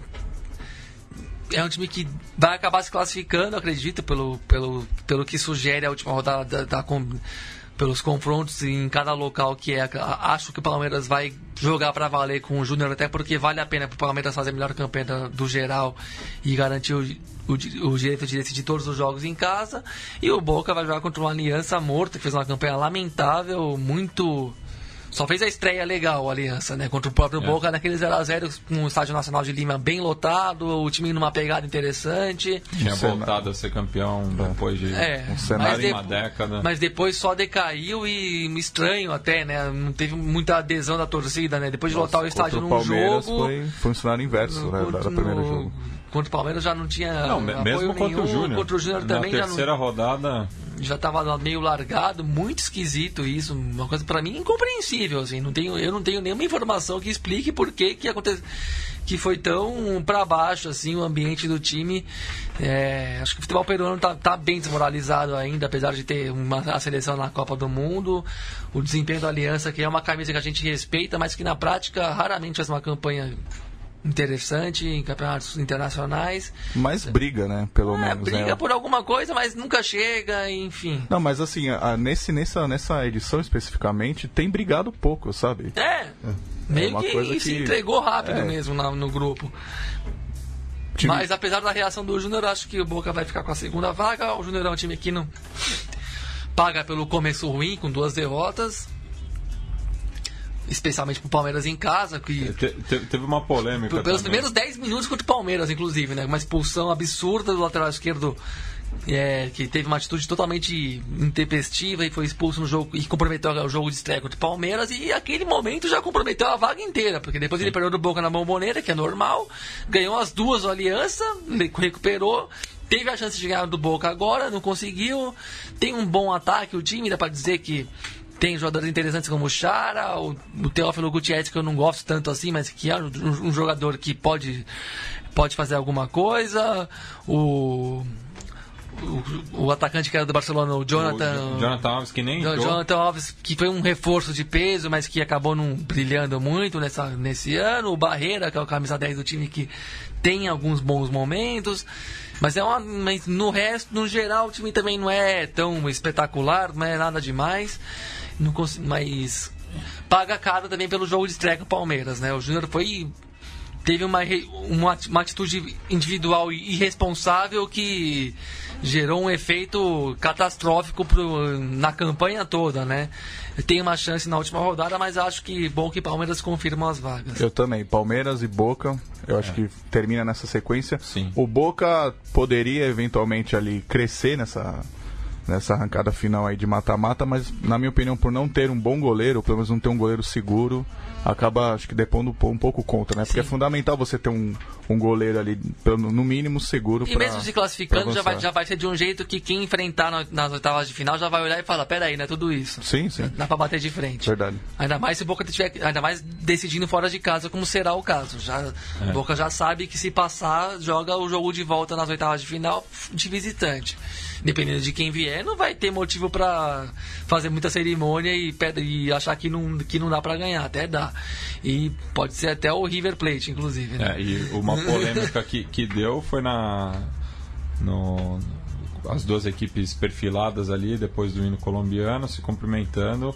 O Tevez tirou a mão do, do Teófilo Gutierrez. Quem, é- quem vendeu mais um aí é, É, é difícil aí- saber, né? É tá- uma disputa tá razoável. né? Ainda que o Tevez seja um ídolo de verdade do Boca e o Teófilo um fanfarrão que tirou onda no River Plate. Tirou e não, Não que- é ídolo. Que não quis ser campeão. Não quis ser campeão, então isso já queima o me- filme pelo filme, metade do filme já tá queimado aí. Mas depois teve Mas- aquele jogo pelo Central, na Bomboneira, que ele fez o gol e, e- e fez o gesto É, da mas banda. é muito fanfarrão, né? É, o Tevez ele é meio. Ele, ele é bom É nessa. fanfarrão. É, mas ele é bom nessa questão de você criar pequenos factoides ali. É. Factoide já é um fato pequeno, né? Agora um pequeno factoide. É, bom. é, é. Mas é de A você. comemoração do gol dele aqui contra o Palmeiras também já foi muito engraçada. Sim, porque né? daí você mascara um pouco ali a sua. sua a sua baixa performance É, com, faz um gol legal no último é. minuto, você já compensa um mês A de futebolzinho. esquece tudo. né? E outro argentino que está com a vaga muito próxima é o Atlético Tucumã. É uma equipe que teve um mau arranque, né? Perdeu para o Libertar em casa, depois para o Penharol eh, em Montevideo, mas se recuperou, né? Com duas vitórias seguidas sobre o The Strongest e nessa última quarta-feira também ganhou do Penharol jogando em casa, eh, fechou com nove pontos, né? E agora decide a vaga contra o Libertar, podendo empatar em Assunção a equipe paraguaia já está classificada, então, é, claro, tem, tem, tem essa busca pela, pela segunda melhor campanha, é, ou até primeira, dependendo de um tropeço do Palmeiras, mas é, o empate tá bom para os dois. O que aconteceu com o Penharol, hein? É, um time que não consegue se renovar de verdade. No, ano após ano a gente vê num comparativo rápido aqui, rápido e rasteiro, né? Que a gente não tá vendo toda, toda semana os times jogarem vê nas Copas. Mas todo ano a gente vê que o Nacional tem um pouco mais de time, um pouco mais de recursos humanos, vamos dizer assim, né? E o Penharol. Revela melhor, né? Revela melhor, é. mantém alguma coisa mais interessante que tem a ver com a base anterior, como não tem só veteranos ou jovens. O Nacional tem aqueles jogadores que estão na metade, estão no, no meio da carreira mesmo, estão jogando para valer. Enquanto que o Penharol não consegue manter um, criar uma cara nova interessante. Se repete. É, pode ter alguma dificuldade financeira por conta do, da construção do novo estádio, isso é um, uma justificativa, mas não de todo. E, enfim, não consegue recuperar o brilho e a, e a competitividade, né? Porque o Nacional também não, não, ganhou nenhum. A gente nunca viu o Nacional ganhar um título continental, mas é um time que a gente vê jogando meio de igual para igual, assim, ganhando. Tá sempre aí, né? Eliminou o Corinthians outro dia, quase eliminou o Boca na, na sequência, ah, e, e chegou em semifinal, ganhou do... do Palmeiras aqui no Allianz Parque no, no ano no ano retrasado. E ao contrário do rival, tá, tá sempre disputando a Libertadores, né? Nunca o, falta no o, campeonato. O, o Penharol tem até essas ausências aí né? Sim. Eu, eu, acho que a, a, a, última má campanha assim do, do, Nacional, assim que não deixou nenhuma saudade, foi quando foi eliminado pelo Palestino na pré-Libertadores. Pré, mas chegando todo ano, uma hora é, você uma hora vacila um pouco mais. Acontece, mas me, mesmo assim uma equipe consistente, né? É, tem uma base mais estruturada e eu acho que isso tem se refletido nas últimas campanhas de ambos, assim, para fazer um comparativo e colocar o Penharol numa situação ali de, de, crítica, vamos dizer assim. A gente sabe que o futebol para o uruguaio tem grandes limitações financeiras inerentes ao contexto econômico local, mas o Penharol, ainda assim, dentro desse contexto de dificuldade, poderia estar um pouco melhor e não, não, não consegue apresentar isso. Né? É, e o título do Apertura vai ser decidido amanhã, né? É, quando as duas equipes entram em campo às 15h30 o Nacional visitando o Danúbio no Jardines del Hipódromo e o Penarol recebendo o defensor no campeão del siglo. Independente de quem seja campeão, o Penarol, a torcida do Penarol vai ter que esperar meia hora é, dentro do, do estádio, que eu acho que é um absurdo, tinha que já definir previamente que a equipe que seja campeã guarde a, a, sua torcida, né? Uhum. É, e a Avenida 18 de Julho, que é palco da, das celebrações na capital uruguaia, é, tá, vai ser vetada para qualquer tipo de, de comemoração. Sabe também que é, é, é, um título simbólico, né? O Campeonato Apertura no, no Uruguai não tem peso de, de título oficial, mas é sempre bom tirar uma onda, né? É, e o Penharol agora depende né, de uma vitória contra o, o The Strongest na última rodada e que o, o Atlético Tucumã perca para o Libertar na sua visita à Assunção. Passando agora para os jogos da, das 9h45, né? Tivemos três brasileiros em campo. O Corinthians recebendo o Independiente é, em Itaquera e o Vasco da Gama medindo forças com o Cruzeiro em São Januário. É, em relação ao Corinthians, né, o, a gente tinha comentado aqui também no, no, nosso conselho editorial, no nosso grupo de mensagens, de que foram dois jogos muito bons, né? Foram, e o fato de os dois visitantes terem ganhado, acho que diz alguma coisa de que os times são interessantes mesmo resumidamente, sobre mais sobre o jogo de Itaquera mesmo. O Independente mereceu a vitória, não só por, começou muito bem, o próprio Fábio Carilli já reconheceu, então já dispenso o meu comentário aqui que o time argentino teve uma concentração acima da média, acima da média não, acima do Corinthians. O Corinthians é, e a meu ver, até escrevi isso no Timoneiros, o Corinthians pecou demais por pelo, pelo que gastou de energia no jogo de domingo pelo brasileiro contra o Atlético em Belo Horizonte. Poderia ter evitado o time titular completo nesse dia. Já tinha seis pontos no, no arranque do brasileiro. Poder jogar contra o Atlético em BH já é um jogo que você meio que considera que a derrota é bem normal, então já poderia ter dado uma rifadinha nesse jogo e chegar mais inteiro para um confronto muito decisivo contra o Independiente, que era um jogo muito importante, independente da tabela do grupo. Eu acho que faltou valorizar um pouco mais o confronto no ponto de vista histórico, assim, de que ganhar o Independente é importante para o Corinthians no, no, no seu carta da Libertadores, independente do que vai acontecer mais adiante. Como escreveu também no nosso pequeno blog Alvinegro, o Moss. É questão de ganhar peso, de você somar vitórias que simbolizem um peso diferente. Independente de você perder adiante na semifinal, nas quartas, nas oitavas de final. Mas ganhar independente era importante. E acho que o Corinthians não teve essa visão. O Corinthians, e eu já a gente já se incomodou, a gente que é corintiano já se incomodou com isso em outros momentos também. É um time que, que é tão pragmático, mas tão pragmático, que ele trata todos os jogos de um jeito meio igual. Isso, por um lado, é bom, mas por outro lado também é meio negativo. Assim, você não pode tratar um jogo com o Independiente, que vai saber quando vai, vai enfrentar de novo. Não é que nem o Atlético Mineiro. O Atlético Mineiro nem sabe que, vai, que no ano que vem vai ter Corinthians e Galo de novo. Sabe que toda hora vai ter um. Corinthians e Independiente vai ter de vez em quando. Então você tem que dar um tratamento um pouquinho especial para esse jogo. Você ganhou na Argentina, em, em Avejaneda, que é raríssimo. Você vai ter jogo de volta ainda, você tem que, você tem que entender que esse jogo é mais especial ainda, até porque o, pelo fato do Lara ter surpreendido no grupo e ter feito seis pontos contra o Milionários e contra o Independiente em casa, isso complicou a tabela de um modo geral. Então era importante mesmo, pelo menos empatar e manter o Independiente um pouco afastadinho ali na pontuação e até ou então ganhar para matar de vez o grupo. Então, mas, mas não foi essa a opção que a comissão técnica fez. Gastou energia em Belo Horizonte para fazer um jogo péssimo contra o Atlético Mineiro, de ataque contra a defesa. Já tinha se desgastado bastante contra Paraná e Vitória fora de casa. Vamos lembrar que desde o jogo anterior contra o Independiente até esse jogo de volta em Itaquera, foram quatro partidas fora de casa, fora de casa seguidas, por três campeonatos diferentes. Então é normal que o time tenha tido menos energia e isso em parte explica porque o Independente enquadrou tanto o Corinthians no começo do jogo. Começou muito ligado, muito concentrado, com uma estratégia de jogo que geralmente times argentinos e uruguais, a meu ver, conseguem aplicar essa coisa de dar uma estocada no começo, porque o time está muito focado e às vezes o, o, o outro lado está numa postura mais, é, mais de manual, né? mais, de, mais rotineira, vamos dizer assim.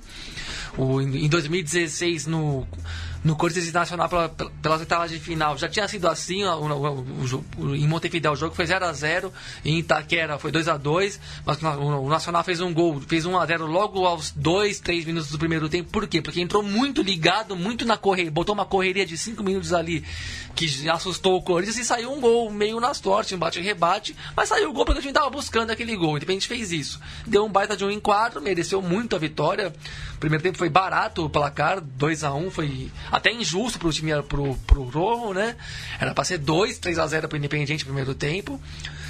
E pelo que você falou mesmo, um duelo interessante do ponto de vista dos técnicos, né? Dois técnicos para mim são muito bons. O Ariel Holan é um excelente técnico, mostrou isso na Libertadores, é um time que tem uma leitura de jogo muito interessante, faz o time jogar com velocidade, toque de bola, jogo aproximado e bola no chão. Eu gosto de ver esse time dele jogar.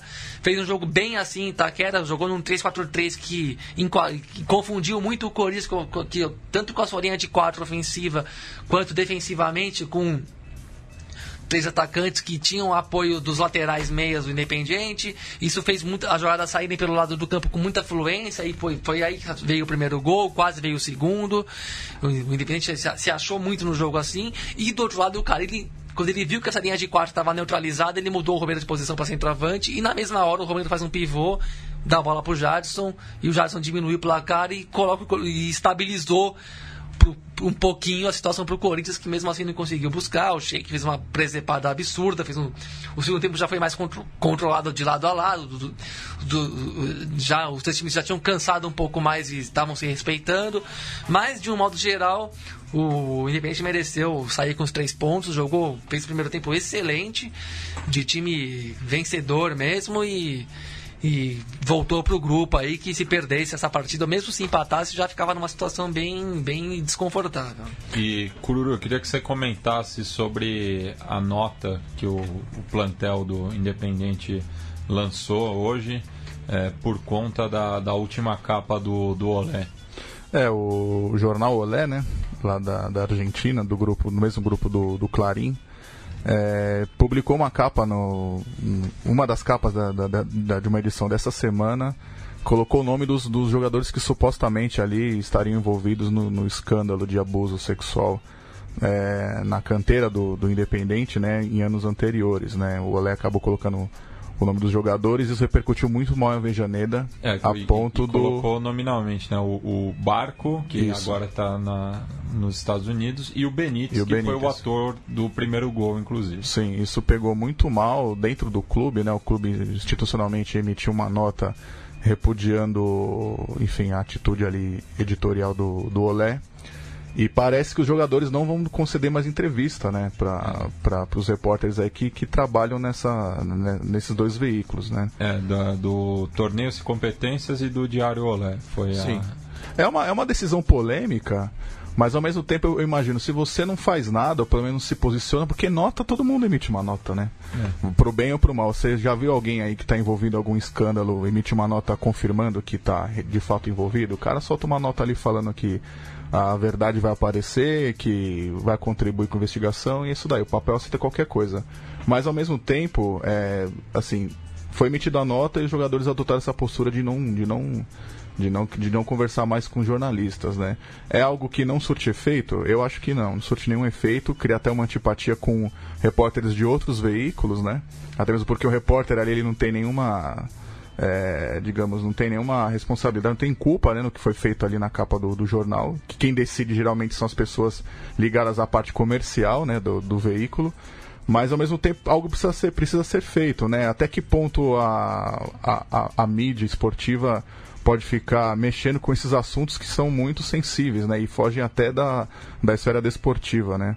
É, o Olé, ele, ele, é visto na Argentina, assim como alguns veículos aqui no Brasil, como um, um, diário que explora um pouquinho ali algumas questões para até para criar um fator de um atrativo ali de venda em banca, né? Mas aí nesse caso aí o clube entendeu que foi demais e foi feito alguma coisa, né? Enfim, talvez outro, ou, em outras oportunidades aí outros clubes venham fazer o mesmo. É algo que é muito particular para o clube, né? E para os jogadores também, né? Imagina você ter seu nome associado ali a, a um escândalo, enfim, por mais que esteja associado, é, é um, não, é, não é a tribuna para se discutir isso, talvez. É. é, o primeiro que vamos falando sobre esse caso da exploração sexual de menores nas categorias de base, tanto do, do, do Independente como possivelmente de outros times aí, uma rede de prostituição organizada, é um caso lamentável, criminoso, que só que já vai, vai além do futebol mesmo, né? É difícil até fazer uma reflexão muito é, que ajude na discussão, porque reflete o tipo de a miséria humana no, no estado no pior estado possível e talvez incorrigível mesmo, né? Porque quem quem que é a favor disso? Quem é a favor disso não emite uma nota dizendo que é a favor disso, né? Mas no, no, no, subterrâneos da vida acontece, tem quem faça, tem quem ganhe em cima, tem quem é, usufrua desse tipo de abuso, de exploração, é horroroso. É, e nesse caso, pô, Mas você... como jornalista eu só acho que pensa mil vezes antes de colocar um nome de alguém que, mesmo abusado ou abusador, é.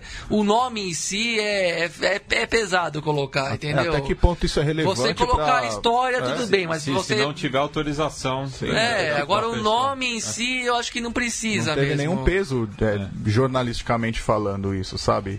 A Até história aconteceu, é. publica. Você apurou, publica. Mas ficar fazendo questão de colocar nome na capa do jornal e de repente não está errado ainda, pode, pode tudo levar a crer que esses dois jogadores tenham sido parte desse, dessa rede de exploração. Mas e se não foi? Aí é pior ainda, né? É, lembro... Você tacou o nome lá na fogueira, traumatiza todo mundo que, tá, que tem alguma coisa a ver, a própria, a própria pessoa e as parentes e, e chegados e, tá, e, não, acrescenta nada para compreensão do assunto, vamos dizer assim. E fica o estigma, né? O, eu lembro, assim, que toma esse tipo de decisão, é uma decisão geralmente editorial, alinhada ali a um viés comercial para você poder criar um atrativo em banca e, enfim, o jornal sobrevive também disso, né?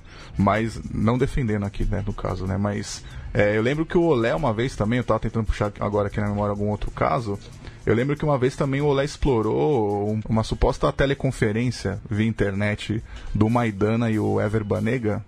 E estariam ali se exibindo, etc. E tal. O Olé chegou a explorar um pouco esse fato também. Isso acabou repercutindo na Argentina como um todo, mas de alguma forma foi abafado aí, caiu no caiu no, no esquecimento, né? Mas assim, jornalisticamente falando, até que ponto muda alguma coisa você colo colocar o nome de, de, possíveis vítimas, né? Você está expondo a pessoa, não tem autorização, mexe com várias, várias outras coisas, né? Agora, o clube se manifestou, né? Assim, acho que era o mínimo que ele poderia ter feito ali, enfim.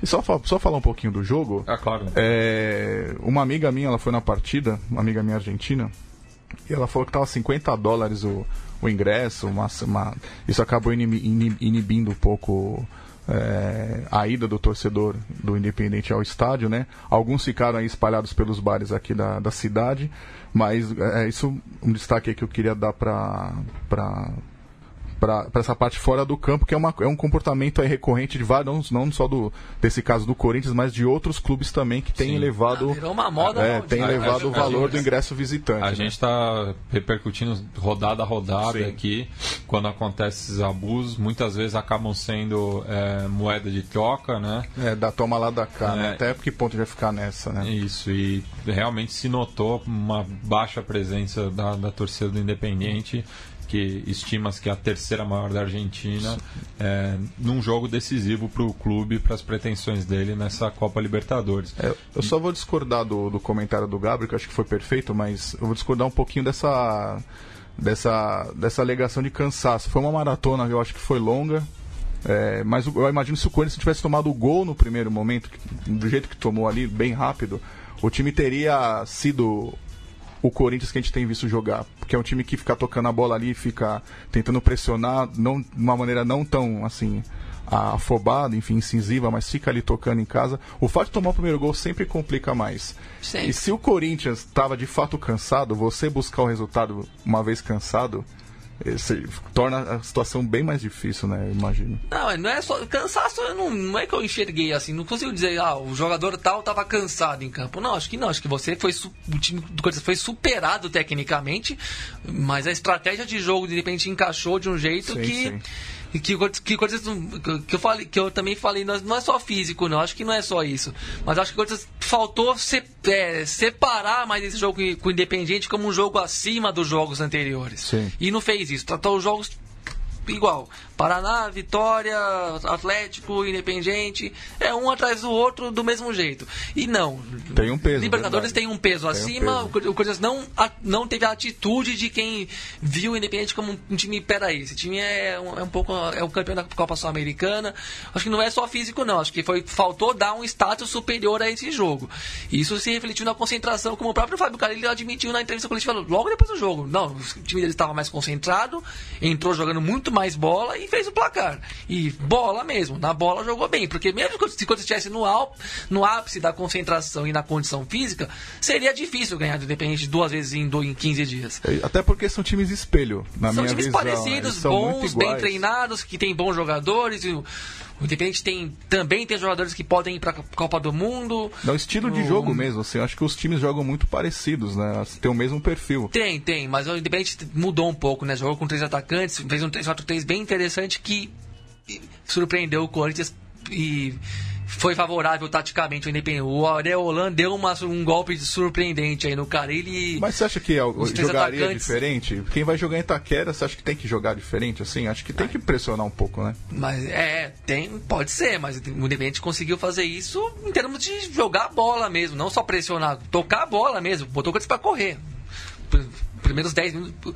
Já era pra ser 2x0 nos primeiros 5, 10 minutos, assim. Demorou pra sair o segundo gol independente até. Foi. Foi muito surpreendente. Quando você não estava preparado para encarar aquilo ali. Não entendeu. Não entendeu e quando entendeu, estava tarde. Foi já, já tava dois e aí é muito difícil correr atrás. E, Gabri, passando a bola rapidinho, queria que você comentasse sobre a Comembol vetar a, a referência à democracia. É, o que, que, é mais difícil enfrentar? Comebol ou um regime militar que mata e tortura? Eu acho que era mais fácil enfrentar a Comebol. Então era tinha que.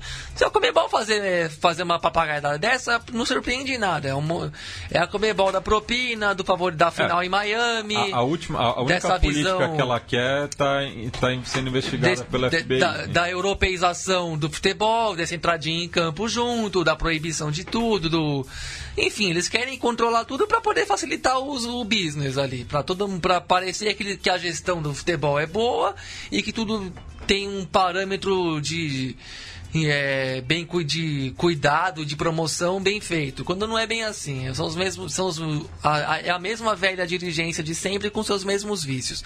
Eu acho que já cabia ao Corinthians afrontar a Comebol e falar, siga, então cancela é, o jogo aí. É isso que é engraçado, cancela né? Os, o jogo os, aí. os clubes como um todo não, não peitam fazem nada, não são bunda peitam, mole é, demais. Então a federação, federação vai deitar e rolar a vida inteira se continuar nesse, nesse tipo de frouxidão. E, e, e fazendo. Se você chega e fala, nós vamos jogar com essa camisa e acabou a discussão. Sim, mas é, vocês vão cancelar o jogo que, aqui? Não vão, a gente vai entrar com essa camisa é, e Eu acabou. acho que a questão não é nem o peso do fato histórico que, que é está vinculado aí a, a, ao Corinthians, né? Que já por si só já tem uma importância e, enfim, vale qualquer tipo de manifestação.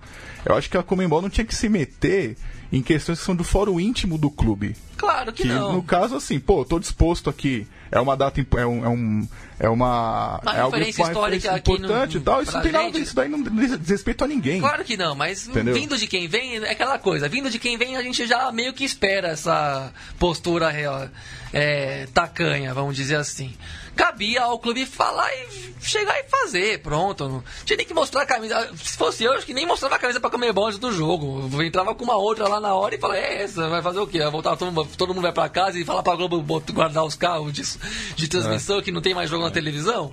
O pessoal esquece. Vai, vai, vai tirar ano depois, faz, faz um escarcel. É. Ameaça. Quando o Mário Gobi, quando, quando começaram a impor a torcida única, que, que no, fim, no fim das contas conseguiram, lamentavelmente. Mas o Mário Gobi bateu o pé e falou: se não tiver torcida do Corinthians no, no, no, no, no estádio do Palmeiras no jogo tal, a, a gente não entra em campo. O que, que fizeram? Deram os ingressos para a torcida do Corinthians. Bateu o pé e conseguiu. É. E a Comembol é perigosa, né? Você banca um negócio desse, com certeza tem represália. Que tenha, mas não vai... sim. Mas é, a gente não consegue entender é, o que acontece a ponto do, dos clubes, não vou dizer que eles estão na mão da, da, da entidade, mas até que ponto os clubes é, depende tanto do aval da Comembol fazer as coisas, sendo que o campeonato ele só existe por causa dos clubes. É, até a quando Comembol, a Comembol é um vai mandar alguma coisa. É. Comebol é um prédio, exatamente. A Comebol tem que fazer a tabela do campeonato. Qual é a função da Comebol? Fazer o sorteio e a tabela. O resto é bobagem. Mesmo esse tribunal de penas da Comebol já acha uma vergonha, porque julga com a mão pesadíssima para cima de jogadores e torcida, enquanto que ali no, no naquilo que não aparece muito é a, as relações e as patifarias continuam mais ou menos iguais. E, e vem punir, punir jogadores e torcidas com rigor pra, justamente para forjar uma credibilidade que não existe. E só fazendo um gancho para o próximo jogo, o nosso ouvinte lá de BH, o Lucas Andrade, cruzeirense, é, nos mandou aqui uma programação do, do encontro de pesquisa em história na UFMG, cuja uma das mesas, que vai ser realizada na quinta-feira, dia 10, é, das 13h30 até as 15h30 no Auditório Bicalho, tem como é, tema futebol e política na América do Sul. É, então fica o convite aí para os nossos ouvintes belo-horizontinos ou mineiros no geral, é, ou que estiverem certeza. ali pela capital. Sempre bom ver esse tipo de debate chegando nas esferas mais é, estudiosas da nossa, da nossa, sociedade. Agora sobre Cruzeiro e Vasco, bem rapidamente. É. O Vasco não tem muito o que falar, né? O Cruzeiro é um time bom que começou a fazer o que se espera do time que tem. Um time que tem qualidade, tem jogadores tem, é bem treinado, tem bons jogadores. E o Vasco só entrou pra passar para sofrer na Libertadores mesmo, né? Entrou acreditando, hein? Não, mas nem devia. A real é que o Vasco nem devia devia estar tá tranquilinho se organizando no brasileiro, porque entrou para entrou para passador de cabeça mesmo. Até porque pegou um grupo bem difícil ainda por cima, né? Se pegasse um grupo um pouquinho menos embaçado, dava para desfrutar um pouco. Mas entrou para sofrer mesmo, não tinha time, não tem estrutura, não tem momento Ambiente, institucional para para Tá encarar, uma coisa dessa, né? Entrou porque o oitavo vai para Libertadores hoje em dia, mas o Vasco nem, nem devia estar jogando esse campeonato não, aí. entrou porque passou nos pênaltis lá, né? Mas também entrou também, em oitavo é. do brasileiro, Bruno. Não podemos esquecer isso. Cara, os caras não. foram oitavo do brasileiro e foram pro campeonato. Já avacalhou, né? Então, na verdade, a realidade é que o Vasco devia estar jogando uma Sul-Americana bem mais, com muito menos expectativa e, consequentemente, frustrações de menor monta, né? Pra você Ah, ver e- como e imagino, imagino que os Vascaínos não queiram nem jogar a Sul-Americana nesse eles- ano. Não, tá bom. É ficar no brasileiro, ver se chega um oitavo de novo e Pra, tá você ótimo. ver, pra vocês verem como é importante, às E vezes. só uma correção, o Vasco foi o sétimo, o oitavo foi a Ah, foi a Chapecoense Chape, que mas, caiu é, na, os- na pré. Mas, é, Os dois foram na pré, os dois conseguiram É. avançar duas fases, mas mesmo assim. Ah, pra Não, a vocês Chape verem. caiu na primeira. Ah, não, a Chape não entrou Foi- no grupo. é verdade. É, não entrou no grupo e foi eliminado na, na, na segunda fase né, da, da pré-Libertadores, que é a primeira para os clubes pro brasileiros. Nacional de Montevideo. Pra vocês, pra vocês verem que, às vezes, quando você tá, você tá num clube que tá vivendo um momento ruim, é melhor você sair completamente do holofote. é, só por, por sair do, do holofote por si só já é algo benéfico, que você acaba não tendo pressão, você acaba ficando ali é, com, com tempo ali para você repensar os erros, etc. Como isso faz bem, né? Às vezes clube. Por exemplo, o São Paulo, Faz. o ano passado no brasileiro, estava vindo ali aos trancos e barrancos, sofrendo, perigou pegar essa vaga que acabou ficando com a Com a Chape. com a Chape. Imagi- e o Vasco conseguiu essa vaga. Agora imagina se o São Paulo tivesse, por exemplo, é, aí nesse lugar do, do Vasco, talvez estaria, estaria passando pela mesma coisa. É, e a ilusão já vai, É. porque tá o Palmeiras, tá o Santos, Sim, tá o Corinthians, a primeira vez na história que tá os quatro de uma vez, ia ser um inferno na vida do São é um Paulo. inferno. Aí, eventualmente, quer dizer, acabou não acontecendo isso, o time disputou o Paulista, enfim, já está disputando a, Sul-Americana, ah, estava disputando a Copa do Brasil, mas você vê que o time está mais tranquilo. Você vê que teve uma evolução, não tem grandes exigências, é claro, mas não, assim, dá pra ver que cair ano não vai. Tá dentro entendeu? da realidade, É, né? Agora tá dentro da Vasco, realidade. Vamos pegar o Rosário Central e ver se a gente consegue passar? isso. Agora, o fim Se passar caso, do Rosário Central, a gente já fica um pouquinho mais feliz e tal. O Paraná em casa, jogo difícil, tem que ganhar de qualquer jeito, porque três pontos agora é importante. Pé no chão. Pé no chão. Tá Agora, na realidade. você, no caso do Vasco, ficar em evidência só fez mal, cara. É. Só fez mal, porque você ilude a torcida, você, você às vezes está num momento ali que você não, não tem que fazer grandes loucuras orçamentárias para contratar ninguém. Numa, numa- uma vez dentro da Libertadores, você se vê obrigado a, a dar uma resposta ali que você está reforçando o time, etc. Então acho que no caso do Vasco, é o que vocês falaram, acho que está desejando não disputar a Sul-Americana. E, enfim, e o estrago que a Libertadores, essa, essa primeira fase da Libertadores fez no, pro, pro, pro clube ao longo do ano é desastroso, porque criou uma ferida e agora tem um campeonato que é longuíssimo, né? Muita coisa pode acontecer, né? É, e fechando a noite de quarta-feira, é, até porque esse jogo atrasou bastante por conta da iluminação é, do estádio Jokai em Manta. É, mas o Colo-Colo conseguiu sua primeira vitória nessa Libertadores, o que mantém vivo ainda o sonho, né? Recebe agora o Bolívar em Santiago e depois fecha a fase de grupos contra o Nacional virtualmente classificado em Medellín. É, e a, a nota né, fica para o Esteban Paredes, que fez o seu vigésimo gol na Libertadores, é, 18 pelo Colo-Colo, 2 pela Universidade de Concepción, igualando o Chamaco Valdés, que é o maior artilheiro chileno na competição, mas atuando somente pelo cacique. É, e o, o próprio Esteban Paredes está muito próximo de é, é, alcançar o, o Chamaco na ar- artilharia do campeonato chileno, né? Tá, faltam 15 gols. E, bem, passemos agora para quinta-feira, é, na qual o Racing venceu a Universidade de Chile. é, e deixou. A classificação era muito difícil, né? Da, da, de Laú. Mas com essa derrota fica agora impossível, né? São chances apenas matemáticas. Tem uma diferença de 16 gols de saldo para o Cruzeiro, é, virtualmente eliminada, mas que é, recuperou um pouco né, a, a honra do torcedor. Fez uma partida muito honesta. Aguerrida, pelo aguerrida. menos, né? Tava com a cabeça no campo mesmo. Não consigo entender como o Guilherme Ro- Rojas deixava o Lorenzetti no banco. Foi o melhor jogador, na minha visão, enquanto esteve é, ali no cilindro. E no final, Donati fez um gol, né? Os, os flamenguistas Golaço. o- o- os flamenguistas é, notaram essa ironia do destino, né? O Donati fazendo um gol no time do Rafael Vaz, que, no- que tem o, o Vasco do Zé Ricardo como lanterna do grupo. E o Centurião deu tempo ainda de arrumar uma confusão ali e provocar a expulsão do meio-campista Regis de Laú. É, o Racing jogou um pouquinho abaixo do que se esperava, e talvez porque viu a Laú muito fragilizado e isso tenha acomodado um pouco o time. Não, teve, não houve grandes atuações individuais, mas é aquilo que eu escutei no podcast do Trivela sobre o Flamengo e Santa Fé, né? Dizendo que o Flamengo é um time que não se rebela com a situação negativa no jogo, não vai lá e dá um jeito de ganhar a partida. O Racing fez isso, ele não estava num dia bom, mas ele ficou em cima o tempo inteiro e deu um jeito de ganhar. Foi o que aconteceu. Mereceu pelo volume de jogo. A Laú fez um jogo muito aguerrido, mas sem raramente ameaçando algum contra-ataque, alguma coisa assim. Depois da paulada que levou, né? É, de... mas pelo menos fica alguma coisa e deve ficar com a vaga na, na, na Copa Sul-Americana. Fica uma imagem um pouquinho melhor, né?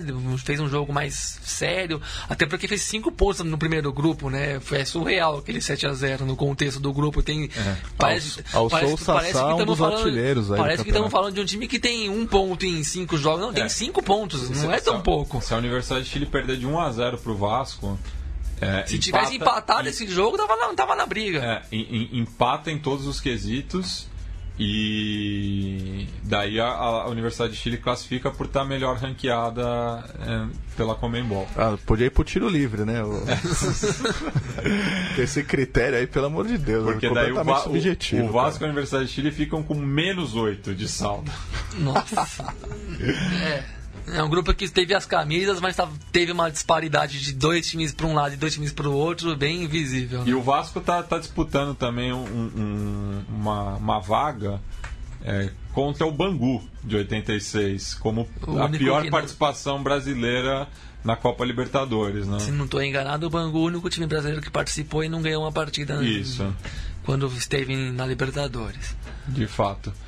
É, é, na fase de grupos, evidentemente. Sim, considerando pelo é. menos seis jogos. Né? É.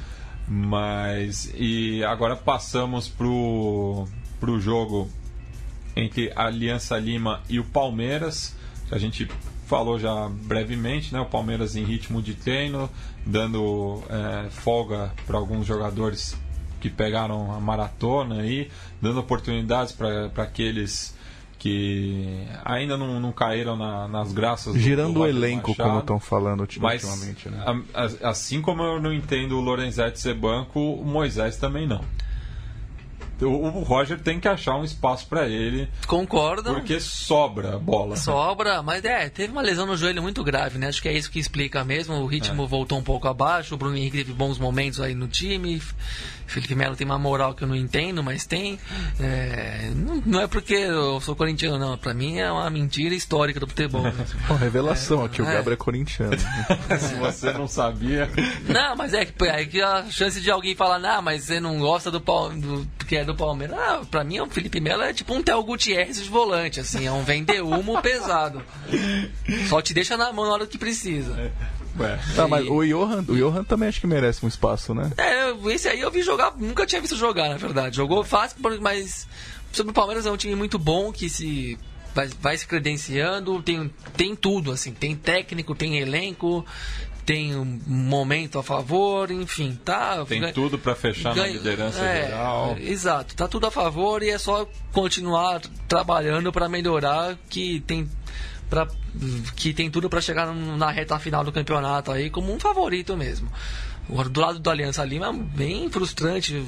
Quem já falou, né? Um clima de desalento geral, time morto em campo. Se o Palmeiras precisasse ganhar esse jogo de 4 ou 5 gols de vantagem por alguma situação hipotética de classificação, teria ganhado de 4 ou 5 gols de vantagem. Foi 3 a 1 porque estava muito tranquilo mesmo. Chegou uma hora que virou um amistosinho ali, uma coisa bem.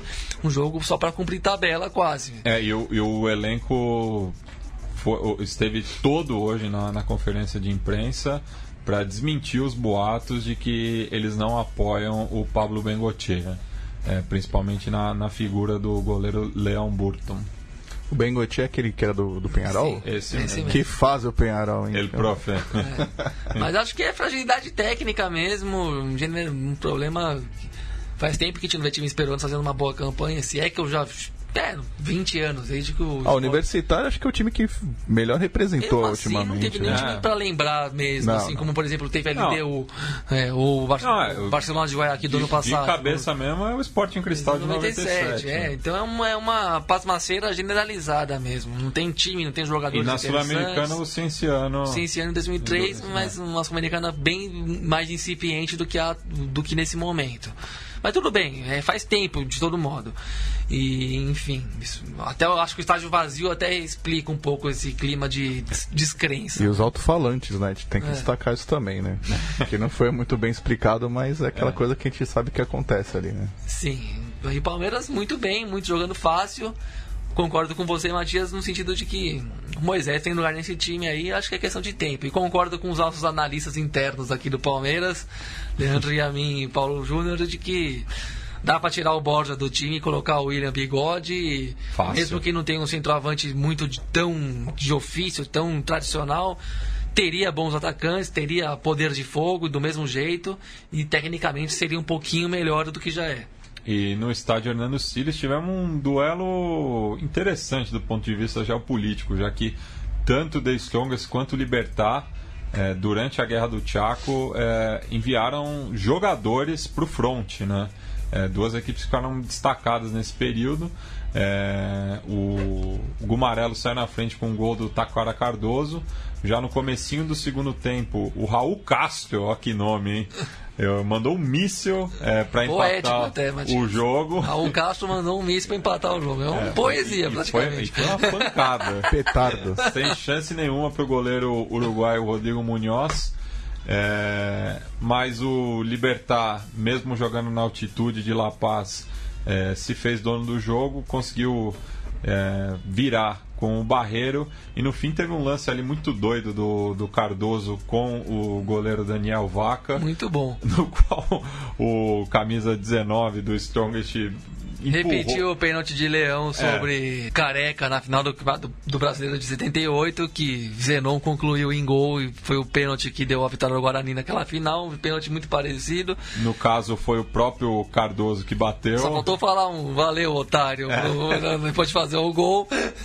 E com esse resultado, o The Strongest se junta, né? A Aliança Lima e o Vasco da Gama como os únicos times matematicamente eliminados. É, no caso da Aliança Lima, não consegue pegar nem Sul-Americana, né? O- Esse- o gol de pênalti do Aliança foi o primeiro gol do time do campeonato. É. Assim, uma campanha muito lamentável mesmo. E o The Strongest é, tem chance de Sul-Americana se ganhar do Penharol é, no campeão del siglo, algo que eu não vejo acontecendo. É, e para fechar, tivemos a vitória do River Plate diante do Santa Fé. Mais um gol do Lucas Prato na, na competição, ele que está crescendo de produção pouco a pouco. O River vem de uma sequência muito boa, né? tanto na Superliga quanto na Libertadores. Teve um dado curioso também nesse jogo, já que os torcedores do setor visitante tinham que apresentar o, o DNI argentino, já que existe uma amizade desde a década de 40 entre o River Plate e o Milionários, o arquirrival do Santa Fé. Então, isso era para evitar os torcedores do embarrador de apoiarem seus hermanos Você vê que a mediocridade em relação a, a, a arquiban, na arquibancada, da relação da- do futebol com a sua arquibancada é, é generalizada, né? Não tem por que fazer isso. Se tem a amizade histórica, deixa rolar. Qual que o- Mas é, é um, são tempos onde parece que o dono da casa ele tem que ser o dono, da- o dono de tudo mesmo, né? Não se tolera a alteridade, né? Não se tolera que vá alguém que não torce pro time no estádio assistir o jogo, né? Que é uma coisa que, por exemplo, Acho que nossos pais tinham essa cultura mu- muito mais do que a gente, assim, de ir no estádio ver outros times jogarem, porque sim, porque gosta de ver futebol. E hoje fazem de tudo para já acabaram com isso na prática, né? Então esse tipo de perseguição aí no ao eventuais tor- torcedores visitantes não tão visitantes assim no jogo de Bogotá só reitera o o estado anímico geral assim né de que o do futebol como um um, um bem de consumo só daqueles que têm a ver com a com o time empresa que atua, né? Uma relação bem cliente consumo. O time é tal, então o torcedor tal, de preferência com a, carteirinha de sócio do time tal, é que pode entrar aqui. O resto é indesejado. enfim, eu acho uma coisa bem lamentável mesmo que empobrece a vivência do futebol de todo mundo, assim, né? A gente tem muita história do futebol de pessoas que viram alguma coisa meio que por acaso, ou porque nem ou porque foram lá de curioso, não porque são torcedores fanáticos de quem estava jogando naquele dia, né? Então, acho bem chato isso se a gente já vê isso aqui no Brasil, mas é chato ficar sabendo que fora do Brasil também se repete cada vez mais, né? Bem, estamos é, com o tempo estourado. É, o, o, a gente estava pensando num quadro para falar sobre as definições no ascenso é, na Argentina. A gente vai deixar para a semana que vem, já que não teremos Libertadores, mas temos sim rodada da Sul-Americana, né? Temos os jogos de volta, é, muitos envolvendo brasileiros. Então vou passar só o, o, os duelos dos clubes brasileiros é, nessa fase começando ali na terça-feira, é, dia 8 de maio, quando o Atlético Mineiro recebe o São Lourenço é, no Horto, ali no estádio Independência. É, no mesmo dia, só que com duas horas e meia de diferença, o Bahia recebe o Blooming. Aí eu não sei se é Pituaçu ou Fonte Nova. É, fica a dúvida aí, já que a, Fonte Nova é, foi usada nessa semana pela Copa do Nordeste, não, não foi usada semana na Copa do Nordeste por conta de show. O Fluminense sobe ali no altiplano para visitar o Nacional é, no estádio Victor Agustin Ugarte em Potosí. Fez 3 a 0 no jogo de ida, é, mas tem que tomar cuidado ali com os quase 4 mil metros de altitude. Lembrando que o Atlético perdeu o primeiro jogo por 1 a 0 assim como o Bahia é, para o Blooming. Já o Botafogo recebe na quarta-feira, às 9h45 também, o Audax italiano no estádio Newton Santos, o popular Engenhão. E na quinta-feira, é, em mesmo horário de São Paulo e Rosário Central, no Morumbi. Já o News Old Boys recebe o Atlético Paranaense no estádio Marcelo Bielsa, dia 10 às 19h15. Considerações finais, senhores? É, eu queria deixar registrado aqui meu boa noite e mais uma vez um prazer participar da, do Conexão Sudaca, nesta, desta vez adentrando a madrugada, né, Matias? pois é. Mas enfim, a gente Peço faz. desculpas aí imagina, ao Cururu, imagina. A, a sua companheira. Imagina, a gente faz aqui o que gosta, né? Enfim. Tá aqui um prazer com vocês e sigamos adelante. É isso aí, até a próxima. Pessoal. É isso, a gente faz o que gosta, é um prazer estar aqui sempre. Senti falta nesse mês aí afastado dos estúdios, né? A vida de família também exige seus compromissos, então fica um grande beijo aí para Karine e para Ana Cecília, a quem amo muito. E é isso. E a gente, vai, e a gente vai encerrar o programa com a música mais popular do grupo Cajerreiros já que foi, foi anunciado né, que o Pato Fontané, o vocalista do grupo, que era o único que estava no cárcere, vai ser liberto é, devido à tragédia de Cromagnon, né, já que a banda foi responsabilizada.